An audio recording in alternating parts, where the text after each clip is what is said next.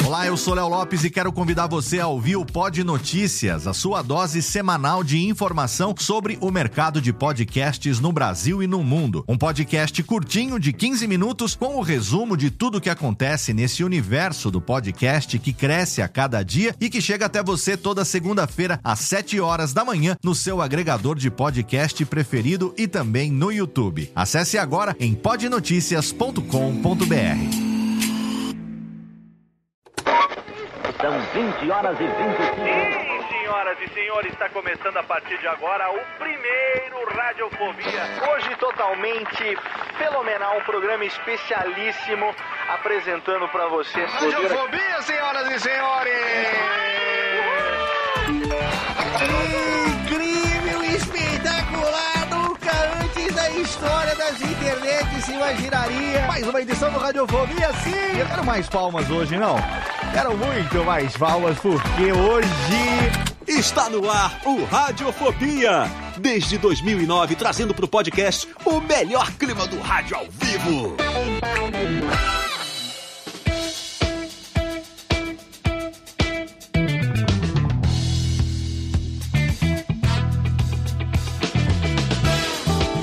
Saudações ouvinte do Radiofobia, eu sou Léo Lopes e tá no ar aqui o segundo episódio antes do último, quem sabe talvez programa de toda a nossa vida, ou será que será o primeiro do resto das nossas vidas? Sim, Radiofobia está chegando ao seu programa 15 anos daqui a um mêsinho, um mêsinho, um pouquinho mais de um mêsinho estaremos chegando no nosso programa. Não vai ser número redondo, não será número redondo, mas nós teremos o nosso programa de 15 anos e neste momento que se aproxima, promessa é dívida. A gente está trazendo aqui alguns dos programas mais pedidos do último ano e esse com certeza é o crossover, o, o, o papo mais pedido do ano de 2023. Não conseguimos gravar no passado, por quê?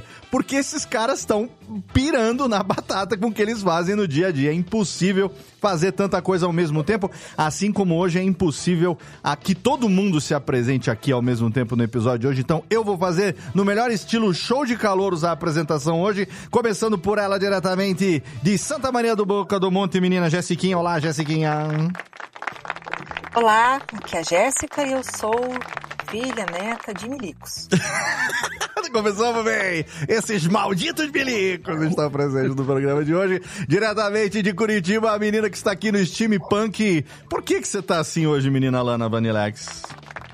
Eu estou assim porque, né, pra sobreviver nessa bad trip escrota que é o Brasil atualmente, é só na skin apocalíptica. Perfeitamente. Temos aqui diretamente de do interior de São... Eu não sei nunca onde ele está, porque agora que ele é influencer, deslo- vive em deslocamento e está gravando mais do que nunca um dos homens mais requisitados da podosfera brasileira. Menino Príncipe Vidanex. Olá, diretamente da sua cabeça. Olá, gente, tudo bem? Alegria e muita tranquilidade pro Araraquara, Léo. Araraquara. Araraquara tem é, é mais pra que lado, hein, pô? É- Araraquara é o lugar onde Lula estava no dia do 8 de janeiro. Ah, inclusive. foi Eu tava lá mesmo. vendo ele, inclusive. Olha. Leme, realmente. Oito, ó, há um ano ele estava em Araraquara, quase assinando um papel que ia cagar a porra toda. Foi um dia complicado. Fomos ali salvos pelo gol. Muito bem. E temos também diretamente de Belém do Paralho a figura do menino Vitor Estácio. Belém do Pará, é, Vitor. Belém do Pará é complicado, hein? Eu conheci os, os, os senadores de Belém. Essa famosa família tradicional. Não vou nem falar o nome aqui, porque eu vou serei processado. O YouTube me derruba na hora se eu falar mal. Vou- eu, eu vou sofrer pra barbalho se eu falar quem é. Ô Marquinho, mas aqui o boldo é bom, hein? Deixa a cara da gente magoada. É, exatamente. Quem que estou. ó, agora eu quero aqui apresentar também. Deixa eu ver que eu tô me perdendo de tanta gente que tem hoje aqui. Agora temos aqui ele diretamente tá, de Brasília. Brasília. Diretamente de Brasília. A figura do nosso Bauruzinho, menino Guizão. Olá, que balde, que saudade.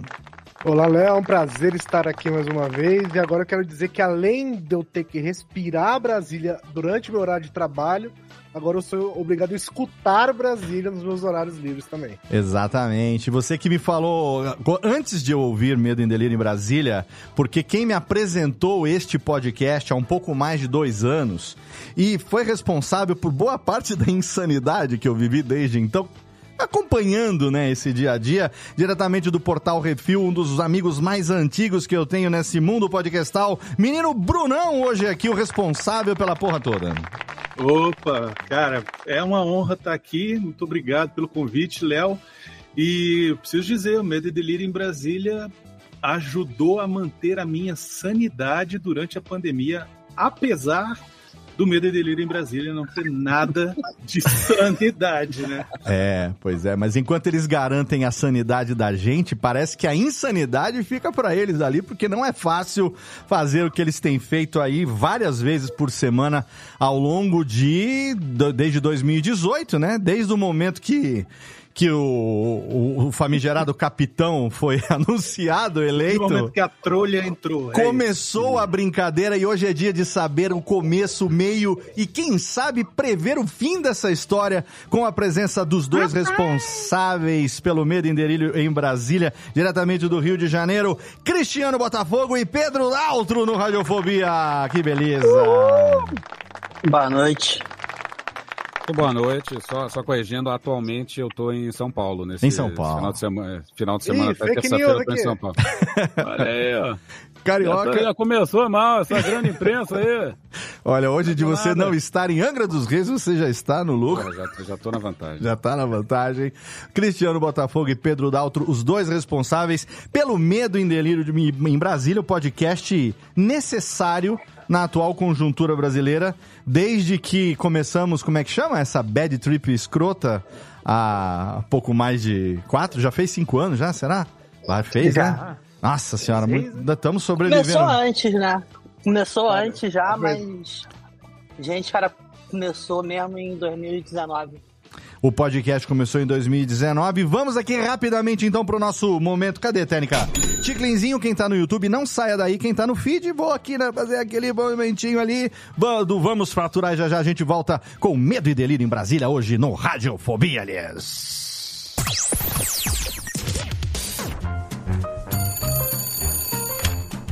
Alô? Alô, é, é da rádio, é? É da Radiofobia, filho. Então, é que sabe que eu mando carta pro programa toda semana, tem uns 10 anos já, mas ninguém nunca leu as minhas cartas, rapaz.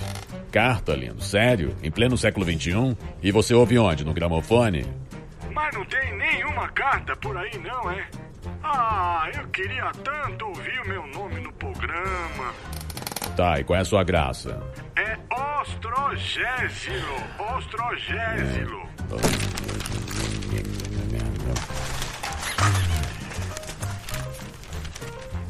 Achei sua carta, mas vamos te chamar de Totô, tá?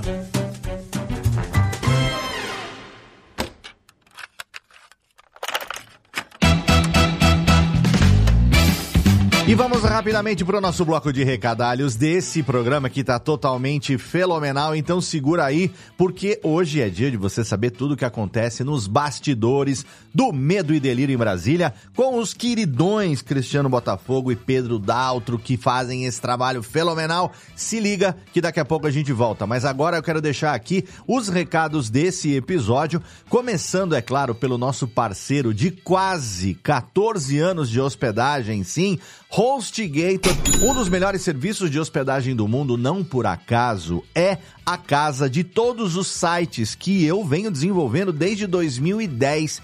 Todos estão hospedados lá no nosso servidor dedicado Black. É um servidor robusto que a gente tem ali nessa nossa parceria, que é a mais longeva da podosfera brasileira. Nenhum outro podcast no Brasil tem uma parceria de 14 anos com a mesma empresa como nós temos com o HostGator. E não é só uma parceria, não, é uma cumplicidade, porque os nossos sites todos estão lá. Radiofobia.com.br, o site da Radiofobia Podcast Network, agora também o site do Pod Notícias, podnoticias.com.br, tudo ali hospedado em HostGator. E você que é nosso ouvinte, se quiser ter ali o seu plano de hospedagem, se você tem um projeto na internet, você sabe que você precisa ter um site, né? E aí, nada melhor do que hospedar o seu site com toda a tranquilidade do mundo num dos melhores serviços de hospedagem do planeta. E se você é nosso ouvinte, você ganha desconto, exatamente até 70% de desconto no seu plano de hospedagem em HostGator. Qualquer servidor que você precisar, dedicado, VPS, compartilhado, não importa o tamanho do seu plano. Se você é nosso ouvinte, tem desconto para você. E para você garantir esse desconto, é só você entrar no nosso site radiofobia.com.br barra podcast. Vai lá no rodapé da página, tem um banner escrito hospedado por HostGator. Ou então você entra na postagem individual de qualquer episódio, lá você vai encontrar o Snap, que é o jacarezinho simpático mascote da HostGator. Clica lá e você vai cair na nossa página de parceiro para garantir o seu desconto assinando seu plano de hospedagem em HostGator. E tem novidade na Radiofobia Podcast Network. Sim, estreou há duas semanas o podcast Eletrobanjo, exatamente o podcast da nossa querida Lana Távora. Um podcast onde se fala de músicas, músicos e tudo que vai além do som. A Lana finalmente tirou o seu projeto de podcast do papel e agora ele tá lá publicado. É claro, né? Não poderia ser diferente na Radiofobia Podcast Network. Você tem ali o Instagram da Lana, o Instagram do Eletrobanjo, tem também o Twitter e o canal do Eletrobanjo no YouTube para você poder acompanhar. Tem ali o teaser e o primeiro episódio que foi ao ar no dia 6 de fevereiro falando sobre a cantora Olivia Rodrigo, um podcast curtinho, menos de 15 minutos e a Lana fala para você tudo que mais importa sobre a carreira. E além de indicar músicas que ela considera as essenciais da artista para você. Um podcast gostosíssimo falando sobre música para você que tá com saudade do Radiofobia Classics. A Lana Távora, além de trabalhar com a gente no atendimento aqui da Radiofobia, além de ela também trabalhar no Pod Notícias, ela é a pessoa que faz a pauta final do Radiofobia Classics. Exatamente, mesmo quando a gente recebe colaboração dos ouvintes, essa pauta passa por uma revisão para a gente deixar ela no formato radiofônico e é a Lana quem faz a pauta final e ela quem tem assinado a pauta dos últimos programas. Então não poderia ser diferente, ela que é apaixonada por música, lançar esse novo podcast aqui na Radiofobia Podcast Network. Então entra agora lá, radiofobia.com.br barra podcast, lá logo na página, logo de cara, você vai encontrar ali o novo podcast musical apresentado pela Lana Távora, o Eletrobanjo.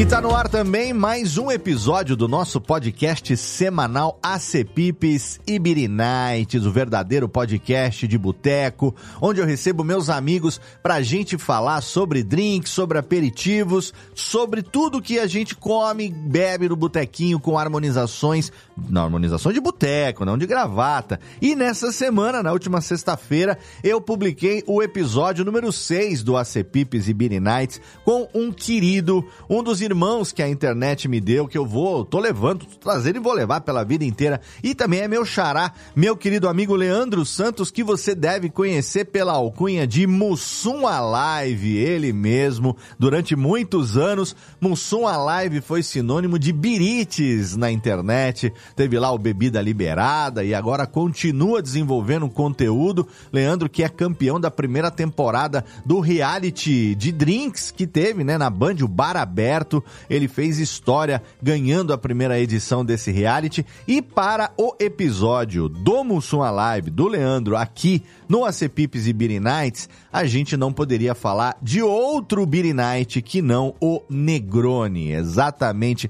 Leandro é um apaixonado pelo Negroni. A gente falou tudo sobre o Negroni nesse episódio. Opções para você fazer, inclusive tem lá no nosso Instagram, arroba e Nights, e também no Instagram, arroba Live, você vai encontrar ali o Negroni com caramelo salgado, salted caramel. É delicioso, dá aquele docinho no Negroni. Negroni que é uma bebida que é formada por três partes iguais de três bebidas diferentes: gin, vermute tinto e campari. E aí, claro que você vai ter todas essas dicas lá no AC Pipes e Beer Nights com Mussum. A live a gente fez também uma homenagem ao infelizmente, né, falecido, Mestre Derivan, um grande nome, um dos maiores, se não o maior nome da coquetelaria que já passou aqui por esse Brasil, responsável também por finalmente levar o rabo de galo, que a gente pode chamar de o Negroni brasileiro. Ele defendia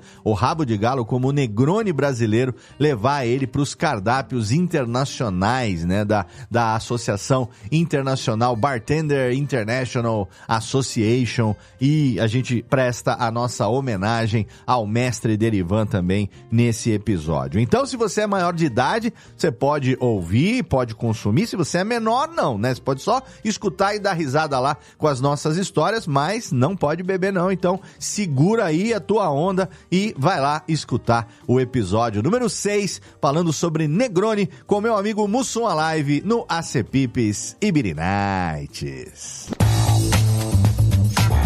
E também é claro que aqui eu preciso fortalecer o Pod Notícias, a sua dose semanal de informação sobre o mercado de podcasts no Brasil e no mundo. O Pod Notícias está aí hoje, segunda-feira de Carneia, dia 12 de fevereiro, foi ao ar o episódio número 2 do Pod Notícias, no mesmo feed que era do Cast News. Então, esse seria o Cast News 52. Na verdade, ele é o Pod Notícias número 2 nesse rebranding do projeto agora 100% produzido pela Radiofobia Podcast Multimídia, que você ouve no seu agregador preferido. Vai lá porque no site podnoticias.com.br você vai ter ali publicado os episódios e a íntegra do texto.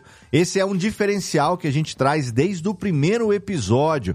A gente tem o texto na íntegra para você, a transcrição ali do episódio. Na verdade, é o texto que eu usei para fazer a locução que você vai ouvir no programa. Esse texto na íntegra tá lá para você disponível e também, é claro, o link com as fontes das notícias. A gente faz uma pesquisa, a gente confirma tudo direitinho e tem ali o link das fontes para você. Então, se você trabalha com podcast em qualquer etapa da cadeia produtiva de podcast, com certeza o Pod Notícias é um podcast obrigatório para você. É um orgulho da gente porque é uma prestação de serviço. A gente aqui no Brasil tem muito pouca informação sobre podcasts e lá fora tem acontecido muita coisa. Aqui no Brasil também a gente já tem muitas pessoas trabalhando dia a dia do podcast, influenciando o mercado de podcasts e o Pod Notícias tem como objetivo trazer essas informações condensar essas informações, tudo que é mais relevante para você ali num podcast que tem entre 15 e 20 minutos, publicado pontualmente toda segunda-feira às 7 horas da manhã. Se você quiser, você pode agora colaborar com a gente também, mandando sua sugestão de pauta e também, se você quiser escrever, ajudar a gente lá no Pod Notícias, a partir da próxima edição a gente vai começar a aceitar colaborações. E é claro que você, pela sua colaboração, vai ter ali o seu nome citado como colaborador, a gente vai poder divulgar o seu trabalho também. É só você mandar pra gente no e-mail contato arroba podnoticias.com.br. Então entra agora e não perca nenhum episódio do Pod Notícias, que é a sua dose semanal de informação sobre o mercado de podcasts no Brasil e no mundo. E por último, mas não menos importante, quero indicar também para você os nossos grupinhos gostosinhos ali no Telegram que substituem o Twitter. Depois que Elon Musk fez aquela cagamba lá no Tuvinto, a gente ficou carente de quinta série e a gente tem lá nos nossos grupinhos do Telegram a oportunidade de trocar ideia, de mandar meme, de falar bobagem, de mandar jabá também dos seus projetos. É só você entrar no grupo da Radiofobia Podcast Network, aonde a gente reúne ali produtores, apresentadores, ouvintes colegas da Podosfera. Tá todo mundo ali nesse grupinho maroto de graça, hein? Você participa entrando em t.me barra Radiofobia Network. É o nosso grupinho ali marotinho. Agora, se você gosta de produção de podcast, se você se interessa por ferramentas de produção, dicas de produção, equipamento, hardware, software e tudo mais, aí eu te indico a participar também inteiramente de graça do nosso grupo do curso de podcast no Telegram. O podcast do curso de podcast tá parado por enquanto. Eu tô lançando um curso novo esse mês pela Content Academy. Daqui a pouco a gente volta com conteúdo mensal pelo podcast, mas por enquanto a gente continua ativo e eu vou te falar, esse nosso grupo do Telegram é o grupo que mais colabora mutuamente ali, que mais se ajuda, porque todo mundo mandou uma, uma pergunta ali, uma dúvida e tal, rapidamente o pessoal se movimenta para poder responder, para poder tentar ajudar, isso totalmente de graça. Você vai ter contato não só comigo, com os editores aqui da Radiofobia, como você também vai ter contato com muita gente legal que trabalha profissionalmente o dia a dia do podcast no Brasil. Editores aí do tamanho de Drica Sanches, a cafeína, Gabriel Tuller, Senhor Morá, Domênica Mendes, uma galera de peso podcastal tá ali nesse grupo para te ajudar e, é claro, trocar muita ideia sobre produção de podcast. Esse grupo você acessa através do link t.me barra o curso de podcast. Não esquece desse O no começo, senão você vai cair num grupo que não é o meu t.me barra o curso de podcast. A gente está lá esperando por você. Agora, Técnica, roda a vinhetinha e chama de volta Cristiano Botafogo. O seu lixo, vem aqui participar com a gente. E chama também o Pedro Daltro. Pedro Daltro, querido, um beijo pra você. E nós vamos hoje ouvir todas as histórias de bastidor dessa loucura que é medo e delírio em Brasília, hoje aqui no seu Radiofobia, aliás. Radiofobia. Radiofobia. Tengaringarinha, estamos tudo ficando muito louco neste Brasil de meu Deus. E estaríamos mais loucos ainda se não fosse a existência desse podcast que uma, duas, às vezes três vezes por semana nos informa do que está acontecendo em, Bras... em, Bra... em como diria o pessoal lá do, do Pânico, em Brasólia. Porque a gente tá né, vivendo esse momento que nunca mais, nunca mais foi igual. Se a política no Brasil já era complicada, esses últimos 5, 6 anos aí que a gente está vivendo estão mais ainda. Então hoje a gente recebe aqui Pedro Daltro e Cristiano Botafogo para a gente entender um pouco dessa loucura que tem sido acompanhar o momento político do Brasil. O momento político não, né? A vida política do Brasil deixou de ser momento. E eu quero começar já perguntando, aproveitar que o Daltro está em, em câmera aqui para quem está vendo no YouTube, se é verdade a história que eu ouvi na minha pesquisa de internet, que vocês começaram a cobrir, começaram um blog em 2018 por conta da eleição do senhor Jair. E aí eu quero saber de motivações. O que, que vocês faziam Jair. antes o que, que vocês faziam ódio. antes, pô? que é ódio, Léo. É. O que, que vocês faziam é, antes e como que começou essa, essa história? Por que começou como um blog, o Medo e Delírio? Ah, porque Pedro a ideia mesmo fui eu e no, no, dia, acho que da eleição mesmo, eu, eu, fiquei com raiva e aí eu quis tentar de alguma forma dar alguma ordem ao caos que havia. Eu tinha visto isso bem lá nos Estados Unidos. Eu comecei a ver em 2015, eu acho as, caras republicanos, primárias e tal, e era um caos. Eu ia atrás, eu ia ler, mas era, cara, ruído pra caralho. Então eu achei que aqui ia ser mais ou menos igual, e a minha ideia era essa, e a minha ideia mesmo era só em texto. Eu não vou de ouvir, é, cara, notícias, coisas, eu sou mais velho, sou de ler mesmo.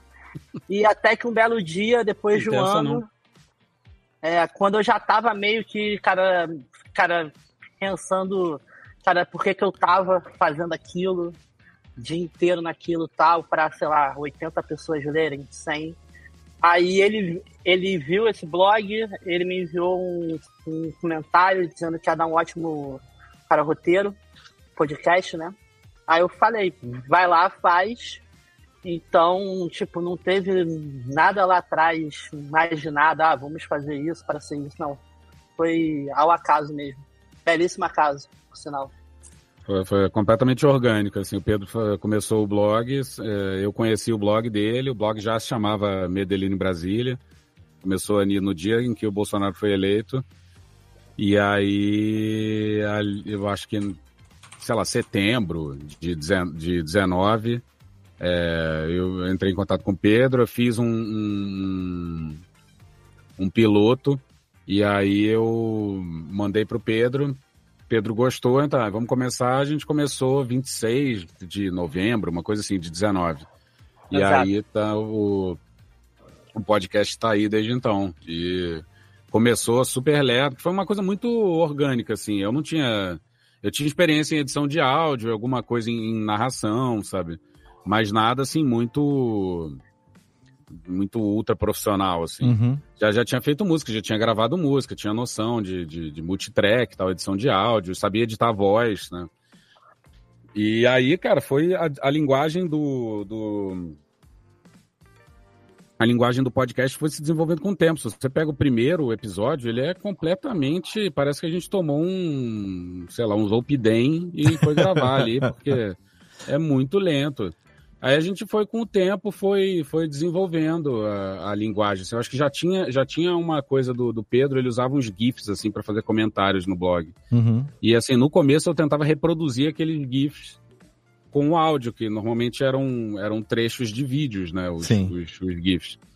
E aí eu colocava e aí foi desenvolvendo, foi ficando cada vez mais rápido, cada vez mais doideira, cada vez mais é, vírgula. Então tá cada dia mais difícil de editar esse negócio. Eu acho que quando a gente começou era quatro episódios por semana. A gente fazia terça, quarta, quinta e sexta. Só não fazia segunda, porque a segunda o Pedro não teria um, roteiro, conseguia, não conseguiria estar com o roteiro pronto na segunda, né? Uhum. Então, então era meio que fazia o de segunda, o de terça na segunda e o de, o de quarta na terça e assim sucessivamente. E aí até que começo foi ficando cada vez mais rápido e a gente falou, pô, cara, vamos passar para três. passamos para três. Aí sim, passamos para segunda, quarta e sexta. Uhum. Só que é assim, é, cara, é segunda, quarta e sexta, mas na verdade é quando sai, porque sim. ele sai quando.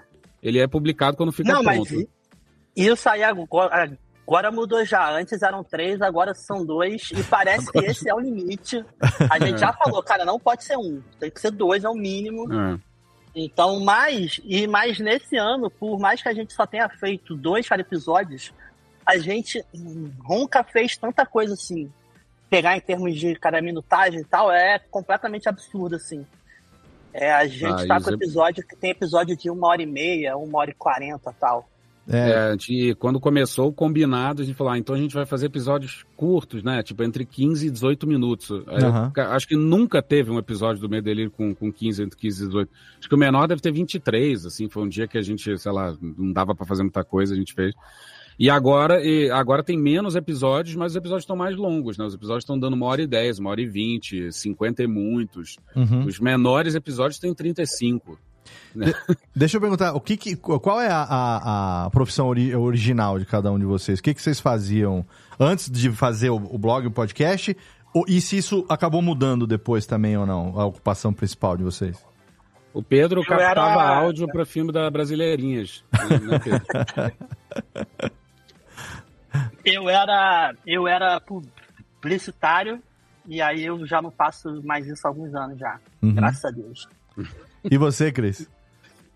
Eu, eu sou formado em jornalismo, mas eu nunca exerci, ou pelo menos nunca exerci até agora, porque se aqui dá para considerar o meu delírio de jornalismo, tem gente que diz que sim. É, e aí, aí fiquei, mas aí a, a, maior parte da minha vida eu trabalhei como tradutor. Eu era tradutor em inglês, português, português e inglês, fazia tudo, fiz inclusive filme pornô. Então, Belo, belo currículo. Tem, tem, tem, bastante texto em alguns filmes pornô, então dá Fez pra fazer. tradução de filme pornô? Tem legenda para filme pornô. Ô, Cris, agora. Você precisa saber o que as pessoas estão falando, vai. É. Não, você não tem. Você tava falando do primeiro episódio, eu tava ouvindo. Eu vi acho que uns 15 minutos do primeiro episódio hoje, não, não, ao longo não do dia. Isso, eu ouvi porque eu preciso saber aqui, né? Quando foi começou, novembro de 2019, né? Quando foi. Tem, pelo menos é o que tá no feed, né? É, em novembro de 2000. É, é o 326, eu acho. Isso, 326, 24 de novembro de 2019, tá lá. O programa tem 35 minutos. O primeiro episódio, ele já trazia essa, vou chamar de assinatura de editor para editor, né?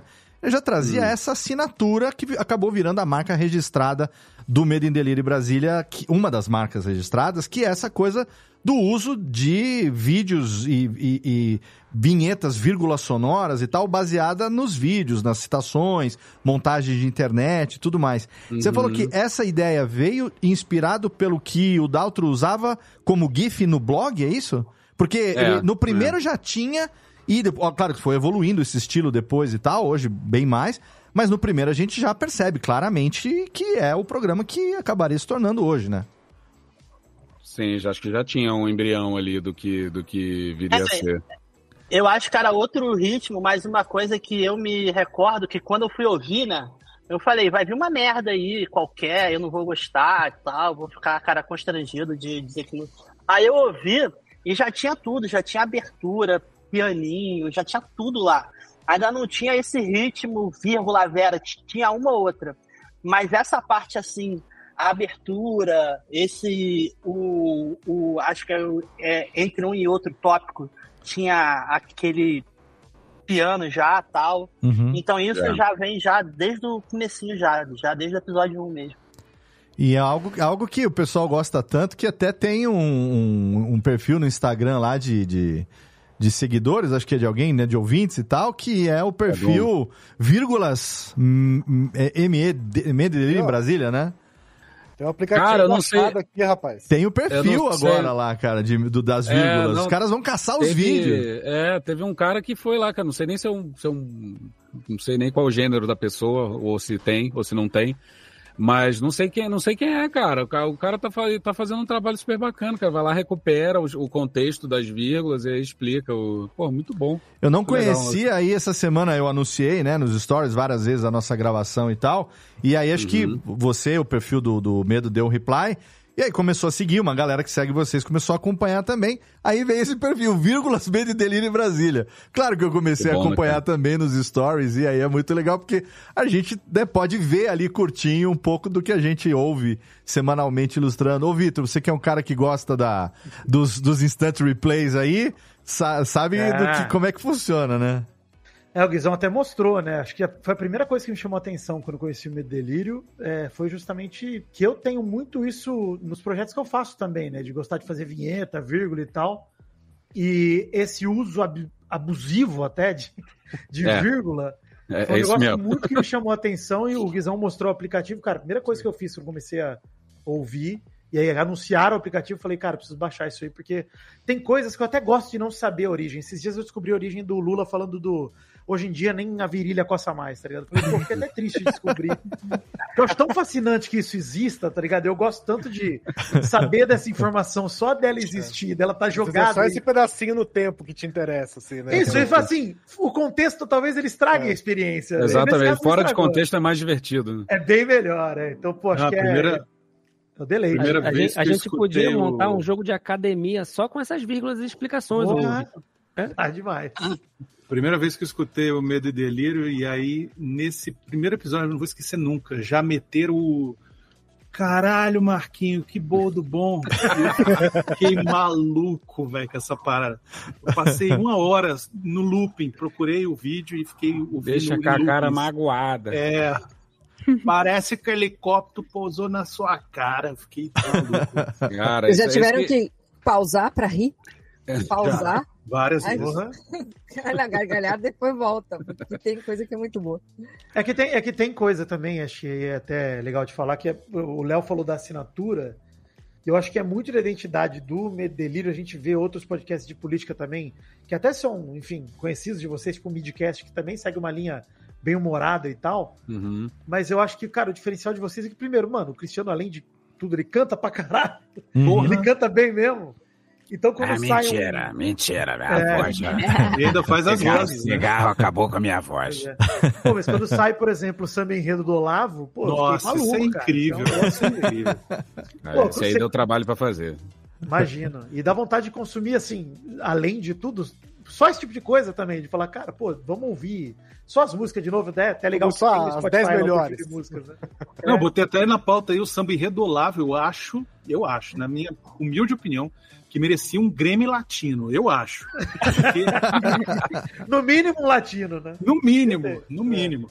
Eu Pô, você imagina, cara. Tá... nada agora dele, né? Toquei. Porra, sensacional. Porra, alguém, ninguém, ninguém filma quando eu, eu quero ver, eu quero ver as pessoas tocando essas porcarias.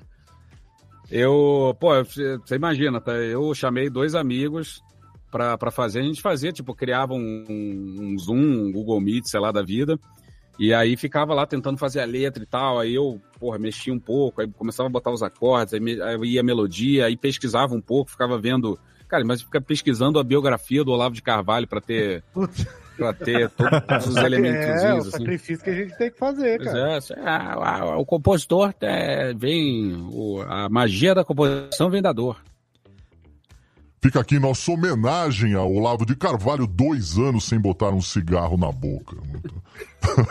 a, a, homenagem, é, todo mundo mandando, né? E aí o que apareceu de meme usando o, o, o Sam Enredo é brincadeira. E é legal porque a gente, assim, é, é, antes de entrar na parte de, de pesquisa e pauta, essa loucura toda, que é, deve ser com certeza pro Daltro escrever esses roteiros, é, falar um, o negócio de vinheta também, a gente fica ouvindo, não sei vocês, mas fica ouvindo tentando prever qual vai ser a próxima que vai ah, se emendar sim. no assunto, né? O que, que vai encaixar os encerramentos, aqui, né? por exemplo, cara, a gente sabe que tem sempre uma coisa ou outra que muda. Mas, pô, tem hora que eu tô, me pego ouvindo no carro que eu começo a recitar o que tá, vai vindo, tipo, Bolsonaro sendo atropelado. Tô de acordo. A hora que eu falo, para de falar junto. Porque, é, pô, ele se torna uma, uma única frase, né? Todo é, mundo, não, vira né? uma sequência, é, vira, vira, virou letra de música, né? Exato. Aqueles sambas enredo que você não lembra de quando é, mas você sabe decor, né? A, a é letra isso. toda. Quando é que eu conheci essa música? Cara, não sei, tá no, tá no inconsciente coletivo, não sei.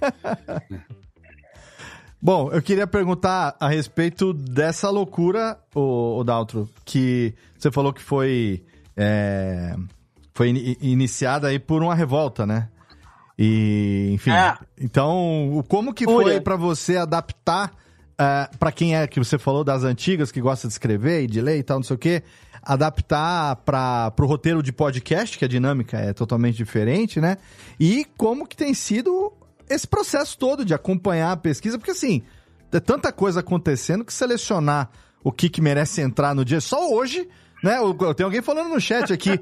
Eles podiam estar. Tá... Eles podiam estar tá gravando sobre o evento de Angra, mas não, estão aqui no Radiofobia. Estão reclamando aqui no chat do, do YouTube que eles podiam estar tá produzindo um episódio da semana aqui de tanta coisa que tem, né, bicho?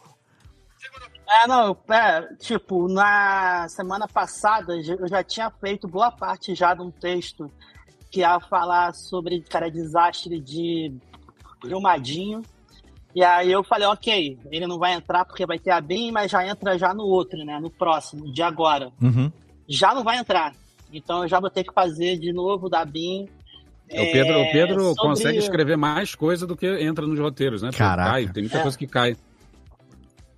E acho que, a, acho que você disse alguma coisa como que a gente fez, cara, raptação para áudio, né? Isso. É oralidade, eu meio que eu já tinha isso já um pouco antes, já lá na parte escrita do blog, mas ainda assim era texto escrito. Tinha uma coisa de ser mais reta, mais oral, mas era escrito. Então, no começo, quando a gente começou a fazer cara, episódios, ainda era um texto bem duro, ainda bem uma coisa bem escrita. E aí, quando eu comecei a ouvir, aí você vê o que ele faz, ah, pode colocar isso aqui, pode fazer uma outra voz aqui. Aí eu comecei a a fazer uma coisa muito mais oral mesmo, total. É... E sobre o lance de eu ter que buscar notícia é loucura, é ficar. Eu tenho aqui dezenas de abas e mais abas abertas. E eu vou falar, eu vou falar disso, disso, disso. E uma coisa que eu acho horrível é isso: é falar, cara, hoje não, não vai entrar os tópicos A, B, C, D e E, porque não tem como, é impossível.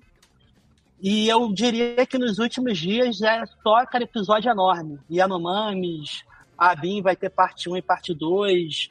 A gente fez do dia 8, a gente fez um episódio inteiro. Então, cada vez mais as coisas caem. E, cara, por favor, quem ouve, não ouça só nós. Veja, cara, notícias em outros lugares. Por favor, porque tudo cai das pautas Uhum. e é a única É, não, não dá pra se discussão. informar só pela gente, né? É, e é muita coisa, né? Nos episódios recentes, vocês também colocando a parte do, das tragédias das chuvas lá no sul e tal. Então, tem, né, o, Porto Alegre. o pessoal- Porto Alegre, o pessoal também mandando um áudio dizendo o que, que tá acon- acontecendo lá e tal. Ampliou um pouco. O formato saiu também um pouco só, né? Só entre aspas, né? Mas é do foco Brasília Ah, sim. e ampliou, né? Não, e eu acho que nos últimos, talvez no último ano, a gente começou a ter mais áudio de, cara, pessoas que ouvem e que de alguma forma a gente começou a se a falar com essas pessoas. Uhum. No último episódio teve Carapanã, teve o Orlando, teve o Caio Almendra. Então eu acho Juliane que nesses últimos episódios, é, eu acho que isso é uma coisa que veio mais no último ano e tal, que é algo novo assim, que ficou bem rico assim.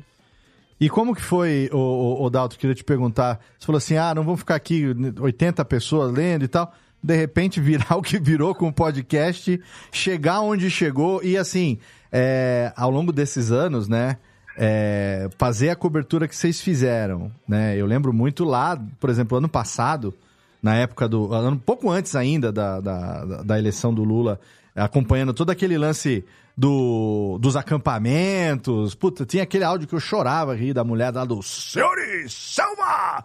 Nossa, era, era, era, era todo, todo dia aquilo ali. E aí, de repente, a gente vem hoje na- nas vinhetas, assim, a quantidade de gente, a referência que virou o, o, o, o Medo e Delírio e a quantidade de gente que ouve realmente, que espera o próximo episódio, né?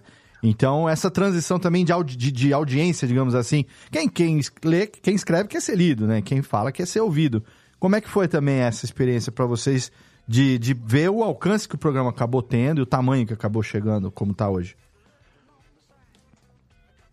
É, eu eu acho que a gente viu que tinha alguma coisa nova quando a gente virou roteiro de esquete, de esquete do Do Porta, Porta dos, dos Fundos. Aí eu falei, eu falei, porra, a gente virou referência assim para o cara usar no roteiro. E é, cara, muito louco, porque tem pessoas que ouvem a gente que é lá de Brasília, que são dos ministérios, que são da ABIN, Polícia Federal, o pessoal que é cara da imprensa também. Isso é bem bacana, assim, essa resposta. É muito louco, né? Porque eu imagino que quando você começou a escrever, Pedro, era muito mais num olhar de revolta e de observador, né? E aí, de repente, você- não que vocês estejam envolvidos em nada, mas vocês começam a ter contato de pessoas que estão vivendo aquela realidade muito mais próxima, não só como cidadão, né? Então, pô, como é que é isso pra você? Olhar e falar, pô, antes eu tava observando toda essa bagunça a uma distância, Sim. essa distância vai diminuindo, né? É, não, isso acho que um exemplo bom é o, são todos os episódios que a gente fala dos índios. Todos eles, eu, cara, conversei com pessoas de lá, com pessoas que estavam com os índios, tipo, antes eu, eu iria ler as matérias, poderia ler várias matérias, uma matéria ótima, colocar, mas agora tem isso, eu coloco essas matérias, mas eu tenho essas pessoas que eu posso ouvir, que aí elas falam, ó, tá errado, é isso tal. E isso de fato é, cara, muito rico, assim. E isso é algo recente. Isso deve ter um ano, um ano e meio, assim. De um Ô, ano. Daltro. Vocês têm, assim, é, pergunta filosófica. O momento preferido da produção do podcast, assim, que vocês pensaram, nossa, cara, esse episódio vai ser do cacete, ou esse momento é o momento. Tem algo, assim, que marcou pra vocês dessa forma? O, talvez o episódio, acho que da cara Vitória, porque a gente tava esperando ele há anos. e foi um episódio bem, bem bom, eu acho, assim. Bem de alegria, de catarse. E todas essas outras datas, é o dia 8, 7 de, 7 de setembro. setembro também. É, a demissão do Moro, o discurso depois que o cara Bolsonaro fez. Tem algumas datas assim que eu vejo e falo, pô, isso aqui vai ficar bom. É, E mais recente, dia 8 mesmo, assim, que. E, ah, e obviamente o da BIM, né? Esse da BIM eu vi, eu falei, porra, isso é um momento ótimo. cacete, né? É, exato. E essas horas é ruim, porque aí tu fala, porra, esse aqui vai ter que ficar bom. Aí tu começa a ler coisa que nem cara maluco, que não é alucinado. E aí começa a ficar ruim o, cara, o roteiro, começa a ter muita coisa. Mas no fim das contas dá certo. Ah, Não o Pedro, como, cara, o Pedro faz isso com a maestria de, de pegar mil coisas e ir encaixando, aí vai, aí vai daqui, vai o gancho pra cá, é preciso contar isso antes daquilo. Sabe, ele não tá mostrando aí, mas na casa dele tem aquele, aquele painelzinho assim, cheio de fio vermelho indo pra lá e pra cá.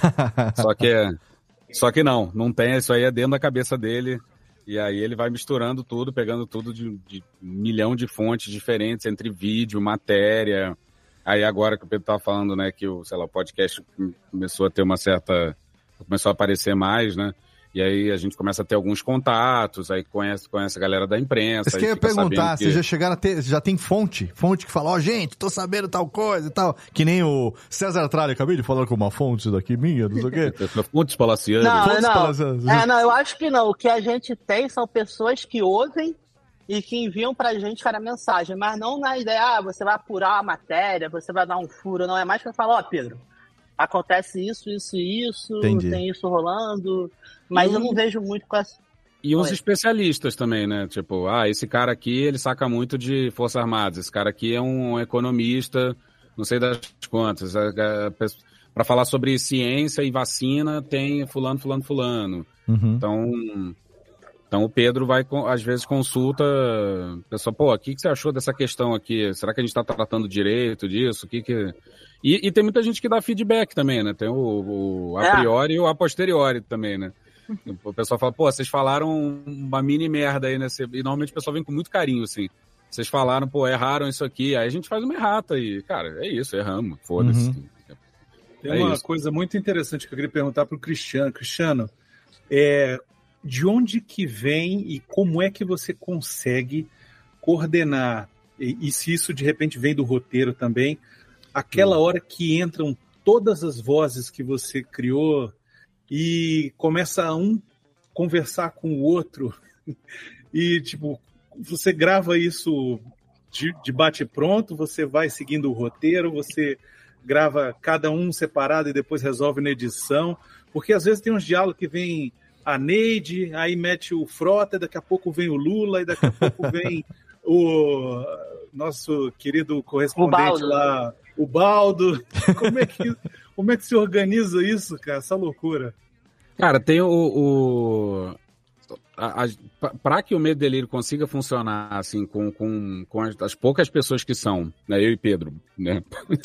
É, e- e a gente não pode, a gente tem que ter um sistema de produção que seja linear, assim. O Pedro manda para mim, eu, eu durante o dia consulto ele, pô, não entendi essa parte, é, mas são uns poucos telefonemas assim durante o dia e às vezes mais do que o Pedro gostaria, provavelmente, porque às vezes eu tô gravando tipo 10 e meia, eu ligo para Pedro, porra, Pedro, foi mal, te, é, tô, não, não entendi essa parte aqui.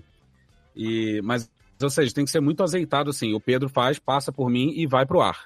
O Pedro escuta o, o episódio já no ar, por exemplo. Ele não, ele não dá essa Revisa. olhada antes, não Uhum. revisa. Porque não, se fosse ficar indo e voltando, ia demorar muito. Então, eu tenho liberdade de mudar o texto e posso escrever ou falar o que eu quiser e o, o Pedro que se foda.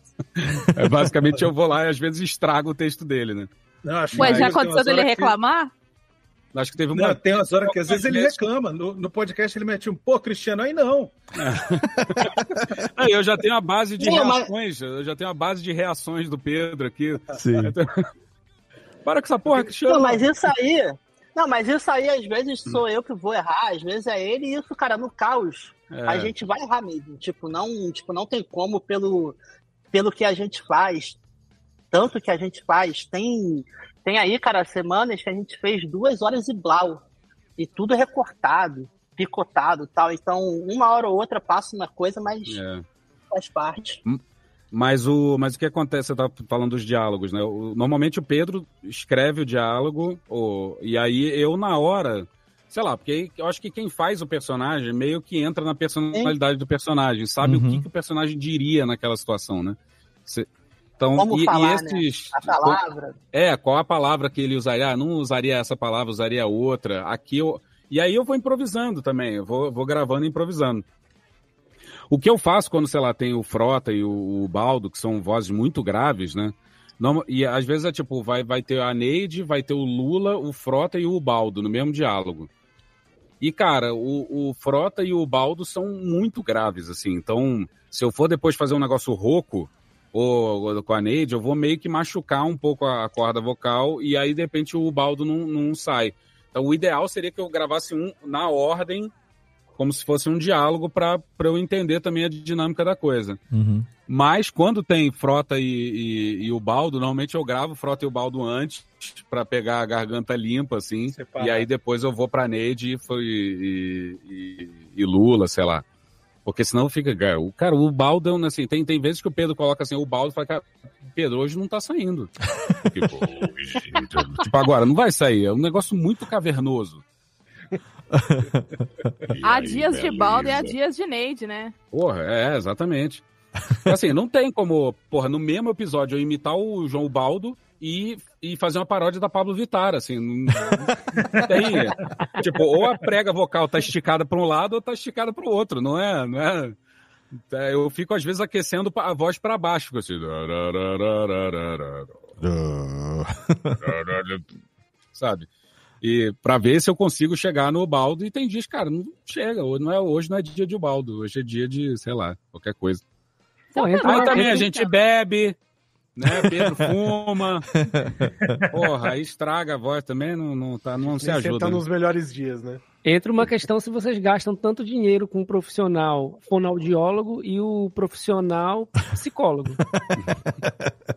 é porque para encarar tanta notícia e tantas vozes, né? Tipo, Deveria, tá? Vamos fazer um pix da, pix da terapia do Pedro do, do Cristiano. Faz um apoia-se aí, cria uma é, vaquinha. Fazer um apoia paralelo só pro, só pro terapeuta. Deixa eu fazer uma pergunta para vocês. Eu, é, a, a, parte relacionada às vinhetas, às vírgulas que vocês usam também. Eu vi que vocês, no começo, né, vocês usavam as que estavam disponíveis na internet em si, né, as que estavam públicas. Depois, pela aceitação, vocês conseguiram que as próprias pessoas criadoras dessas frases que viralizaram começassem a mandar para vocês, né? É, vocês começaram a ter algumas mais personalizadas. É, vocês, fora, fora essa aceitação, você, vocês tiveram ciência de alguma forma de pessoas que tiveram problemas com os usos que vocês deram para para essas mensagens, assim, para essas vírgulas sonoras, pessoas que não gostaram, por exemplo, de serem usadas? Com certeza, acho que tem umas que eles fazem pra pessoa não gostar mesmo. não, eu espero que, inclusive, Pio de lira, morão. Gostem, né? É, Pio de lira, morão, essa galera aí não vai gostar, não. Não, mas vocês mas, pessoa não ouve, né? É, é, mas eu acho que eu acho que a gente nunca ouviu, não, cara, reclamação de é. uso. É. E é esquisito, né? Porque a gente usa coisa pra caralho, mas até agora nada. É. Não, eu, eu, lembro que quando eu vi a primeira vez, foi o, como eu falei, o Brunão que me apresentou, né? Eu conheci o Medo e Delírio há um pouco mais de dois anos, quase três. É, e aí, quando eu vi que no final é, o Cris dava os créditos da onde que tirou, com, as com áudios de, aí veio aquela lista gigantesca das fontes. Falei, tá aí alguém preocupado em realmente citar da onde que veio cada em ordem um. alfabética. Cara, né, né, é, eu, eu digo que eu no, no Medo e Delírio eu sou o departamento jurídico barra é, alter, alter ego, não, como é que é? O super ego do... Super ego. Porque o Pedro, às vezes por lendo as matérias, ele tá, tá mais em contato assim com mais rato de notícias, assim, ficar lendo os negócios, então ele fica puto mesmo.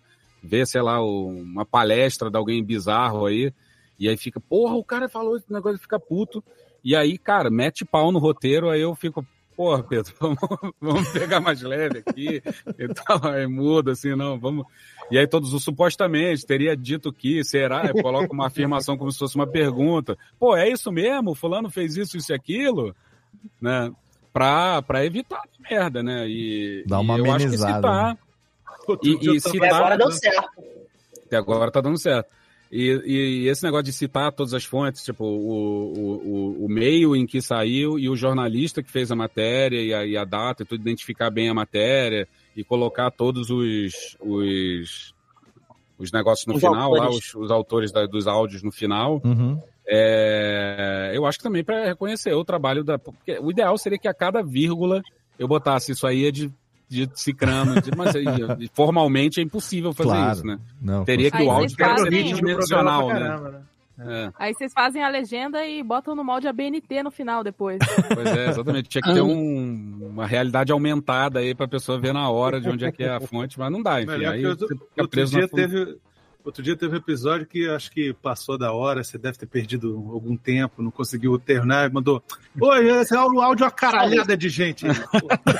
Ah, cara, às vezes é assim, é, porque Duas da manhã, normalmente, normalmente eu, eu, eu pego, eu termino de editar e aí passo ouvindo o áudio todo, anotando todas as fontes, na ordem mais ou menos, né? Eu não Uhum. ponho duas vezes quando, sei lá, às vezes tem vários áudios que é TV Senado, Sim. é, é, aquele canal do Gov Põe lá, sim o que a gente já CNN, viu. o Globo sim News. que a gente já viu. Não, mas aí é erro meu. Foi sem querer. Eu esqueci que eu já tinha mencionado. Tanta É, mas é coisa, né? você tá dia eu falo percebe- Globo News, aí falo Globo News de novo. De novo? É, não, aí eu, aí eu, eu fiquei, eu, na hora eu anotei e não, não revisei pra ver se eu tinha falado duas vezes algum. Não dá tempo de ficar. E aí, cara, às vezes. Porque quando eu termino de gravar, eu vou gravando e editando ao mesmo tempo, né? Uhum. Então, quando eu termino de gravar, o esqueleto já tá montado lá. É só revisar pra ver se tem uma coisinha ou outra. E aí, com o tempo, já quase que não tem nada, assim. É, é muito, muito raro aparecer uma coisinha. Pô, aparecer algum defeito que eu vou pegar na edição. Uhum. E, cara, às vezes dá, tá assim, duas e meia, duas e quarenta e cinco da manhã, eu fechando o episódio, eu falei, cara, esse episódio eu não vou, não vou anotar fonte, não vou botar fonte e não vou, e não vou revisar. Uhum. Ele- ele não... E aí, cara, aí é, esse episódio usou áudio de uma caralhada de gente, Deus. obrigado, pô. É isso. Obrigado, tá- gente, tá vocês sabem quem vocês são, vocês moram no meu coração, vamos, bola pra frente, eu pago um chopp pra vocês daqui a pouco. Você sabe que isso pra mim foi uma é, foi um aprendizado grande olhar o medo dele fazer isso, principalmente a parte que o Cristiano citou de começar uma notícia citando o jornalista, citando fonte, assim, eu acho que isso é, mudou tanto nos outros podcasts que eu faço, a gente começou mal acompanhado lá no Jovem Nerd também ano passado, que é um programa de fofoca e, cara, querendo ou não falar da vida dos outros, é um negócio complicado se a gente não citar fonte, né? Então, É. foi um negócio que eu vim do Medo Delírio, quando eu fui começar a fazer pauta também para o meu acompanhado, eu falei, caraca, eu preciso começar a citar, e tanto no podcast de futebol também eu comecei a fazer isso, eu falei, cara, peraí, eu vou comentar uma notícia, eu vou trazer quem trouxe a notícia, trazer a, a fonte certinha, pra galera não pensar também que eu tô inventando um bagulho pra eu me proteger, e ao mesmo tempo também pra valorizar, e falar, cara, pô, o cara teve um puta trabalho, o cara, sei lá, é, investigou a carreira do cara, a gente teve recentemente o caso do do, do Daniel Alves também, mas do Robinho, enfim, dos anos atrás. E aí, quando eu fui comentar disso, eu falei, caraca, eu não consigo comentar disso simplesmente com um olhar de caralho, olha que arrombado, porque Uhum. é uma visão simplista, não deixa de estar um pouco certa também, mas é uma visão muito simplista, enfim, tem um monte de fatores que se eu falar isso e falar simplista, o cara que é torcedor do Santos e fã do Robinho, eventualmente não vai nem dar ouvido pra notícia ruim. E não é isso que eu quero, eu quero que o cara, enfim, olhe pelo lado que eu tô apresentando pra ele, né? Então, eu acho que isso é um movimento muito responsável que vocês fazem mesmo pra isso também, pro cara saber, ô, peraí, eu me interessei pra caramba desse tema. Sei lá, o Pedro falou dos, dos Yanomamis do episódio recente, ou de, enfim, qualquer questão indígena que é muito distante da gente, assim, normalmente, né? É difícil estar na mídia tradicional, ganhar esse espaço de destaque. E é legal ter esse, da onde veio por isso, né? Pro cara poder correr atrás também. Não, e É, não. isso aí, isso aí eu me recordo que lá atrás eu cara dizia pra ele, eu falei, cara, não faz isso não, tu vai ler o de onde veio, tu vai ler a data, os autores, isso é ruim pro ritmo e tal, mas cara, isso é algo ótimo, assim, que eu acho que, cara, ainda bem que ele fez, porque é, é bacana mesmo. É, eu acho que não. É, De fato, formalmente, assim, você perde o ritmo, mas não perde o suficiente pra não valer a pena fazer, sabe? Com certeza. É. É, mas- E aí, cara, eu, eu acho que tem esse negócio de você se proteger, porque você tá colocando na, na, na, na boca de uma pessoa, né? Na boca de uma outra pessoa, tipo, a minha fonte é essa. Vira um Hum. pouco declaratório nesse sentido. É, e é, você valoriza o jornalista que está trabalhando ali. E eu faço questão de citar o jornalista e o meio, porque, cara, tem muita gente boa que trabalha em, É. meio, em meio meio São escroto. coisas sabe? diferentes, é. É, tipo, uma coisa é o jornalista, outra coisa é o. É o, é o... Não dá pra Jornal, falar, ah, o editorial do Estadão é, é escroto, então todo jornalista que trabalha no Estadão. Não, porra. Tem muita gente boa que trabalha no Estadão. E E é isso. Então é o, é o jornalista e é o meio ao mesmo tempo. Tem que ter tudo. Uhum. O que legal isso que você citou, que são duas coisas que são. Eu vejo muito assim. Porque aqui em Brasília, é, eu, eu, trabalho numa agência que é só, são só jornalistas, né? Assim, é, o, o, trabalho é basicamente jornalista. E eu também, como o Pedro, tenho a, a formação de publicitário. E é interessante que justamente essas duas questões sempre batem de frente, assim. Porque publicitário, a gente não assina nada, né? Publicitário não assina nada. Não assina uma peça, não assina uma campanha, não assina um, uma, um, um, um jingle, não assina nada. E jornalista assina tudo, né? Então fica. E, e, tem essa. Eu achei interessante que rolou também entre vocês dois essa, essa discussão de assine ou não assine e tal. E ficou legal ter prevalecido, porque eu, enquanto ouvinte, eu não, eu não acho que isso é, é, é prejudicial. Assim, eu acho até que faz parte de toda o caos, ele, ele, é só um complemento de todo o caos que é a edição, que é o programa em si. Tanto que quando teve aqui até um episódio que não teve, pulou, ficou em, branco, né? Que, que a gente. Que, que, que, não teve nenhum, e depois você fez uma piada com isso no, no episódio seguinte, até assim. Eu falei, cara, olha aí, é é, a gente sente até falta quando não tem, né? De tanto que a gente está acostumado a ter toda essa dinâmica do, do, Assim como o final, né? Essa dinâmica de que um milhão de frases seguidas que formam um, um único texto, né? A gente também tem essa. essa faz parte também do podcast, a, o editorial, não, como é que chama? O expediente? crédito, praticamente. É, os créditos, é. É, e no, esse finalzinho, por exemplo, daquelas frases nonsense, isso aí começou a ter, é, eu comecei a botar uns negócios nonsense ali no final, e aí o negócio foi crescendo. E aí era na primeira, na primeira temporada, né, entre aspas, né, no, no governo Bolsonaro, era só coisas que com P, né? Era, porra, é, prende Putin, prende Biden, não sei o que, era só coisas com P. Não sei porquê, cara. Em uma hora entrou nisso, foi, aí foi indo. Um desafio e pessoal. Aí, e aí eu fui, aí eu fui, o Putinha do Bozo, né? Tinha, e aí, no, no, quando a gente foi, quando mudou o governo, a gente queria mudar a cara é, do, do, do, podcast um pouco para marcar que tinha virado a temporada, né? Uhum. E, e aí eu mudei algumas coisas, é, a trilha de, as trilhas de fundo mudaram um pouquinho, a, a vinheta que faz transição de uma para o outro tinha mudado, aí depois o pessoal falou, não gostei dessa, o pessoal reclamando, eu falei, tá, volta para anterior, saco. Também preferi a outra. e mudou as, as musiquinhas de fundo, mudou um pouquinho para lá e para cá, avisei algumas coisas, o, trocou o Bolsonaro, como é que é?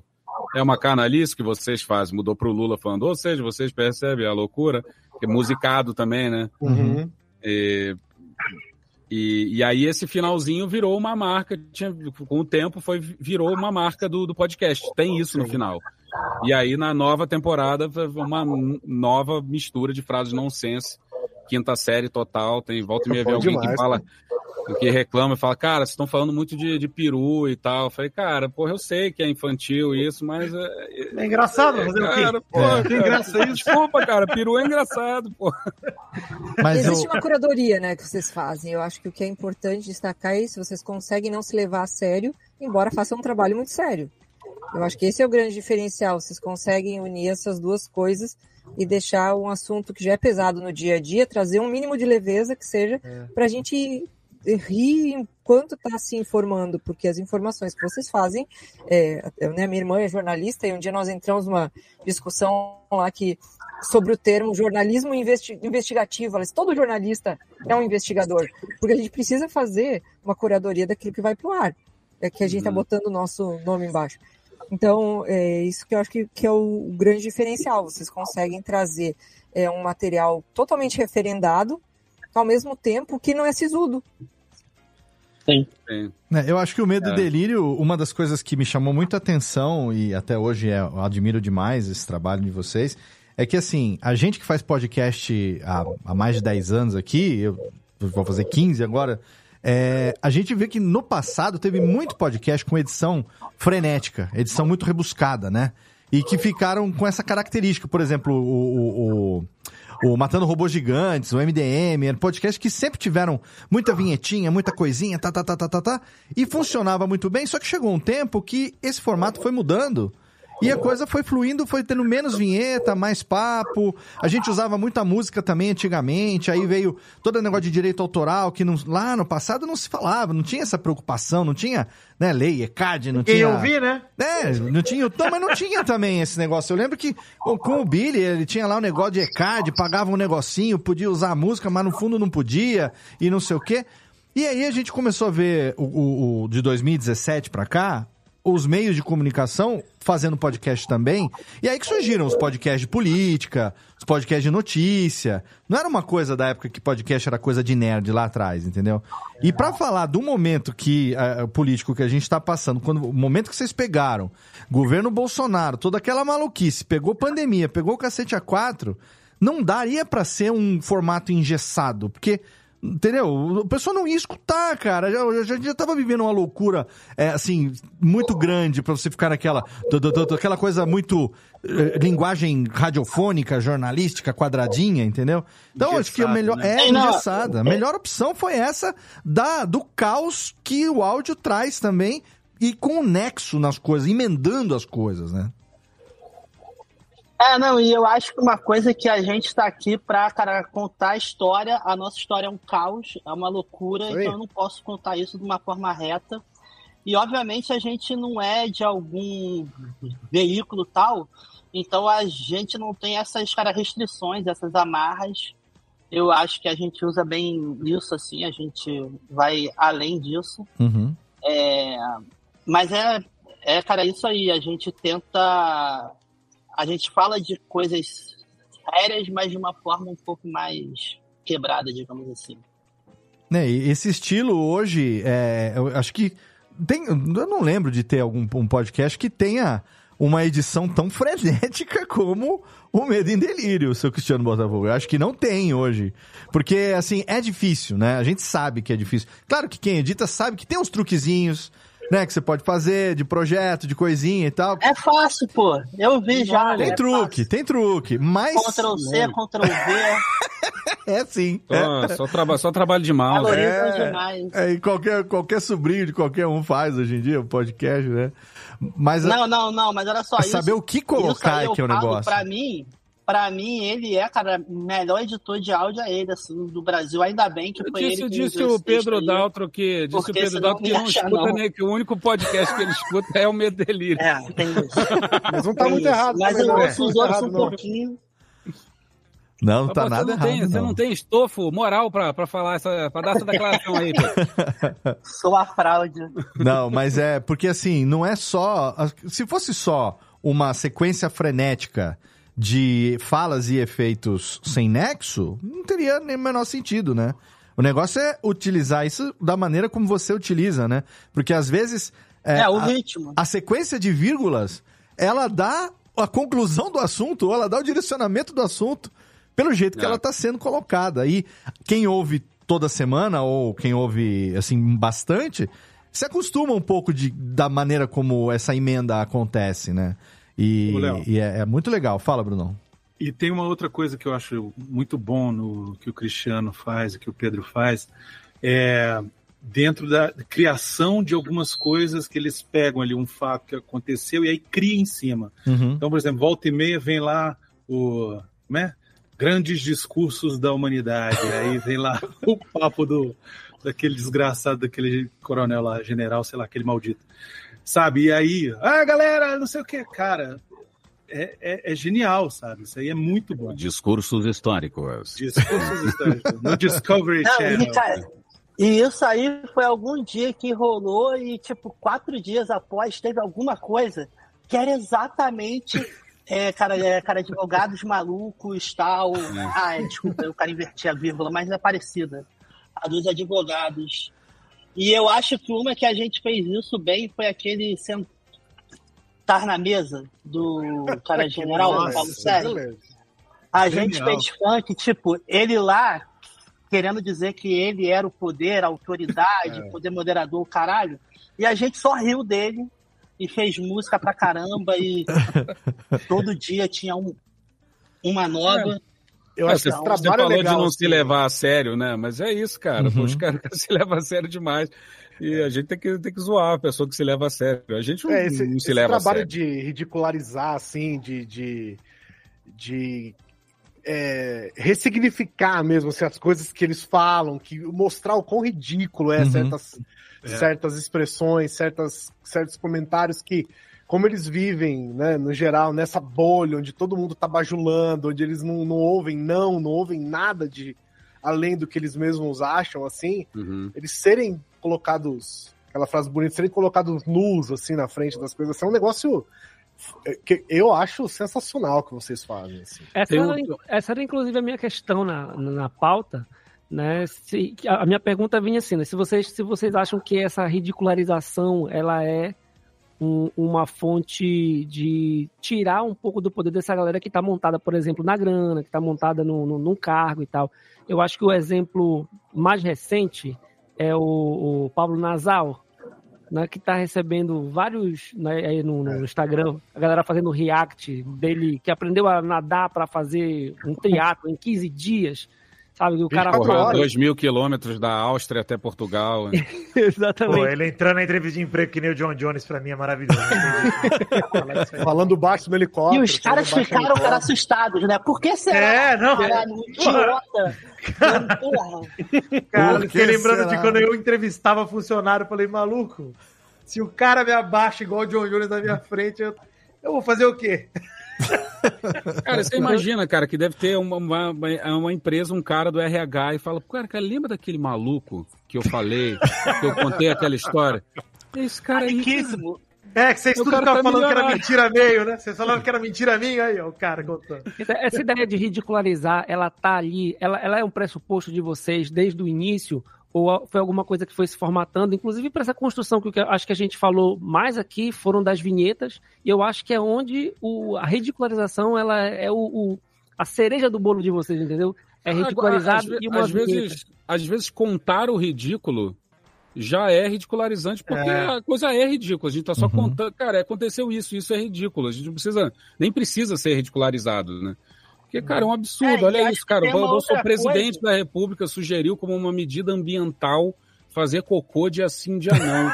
Ele disse que tinha muita coisa escrita nos livros, sabe?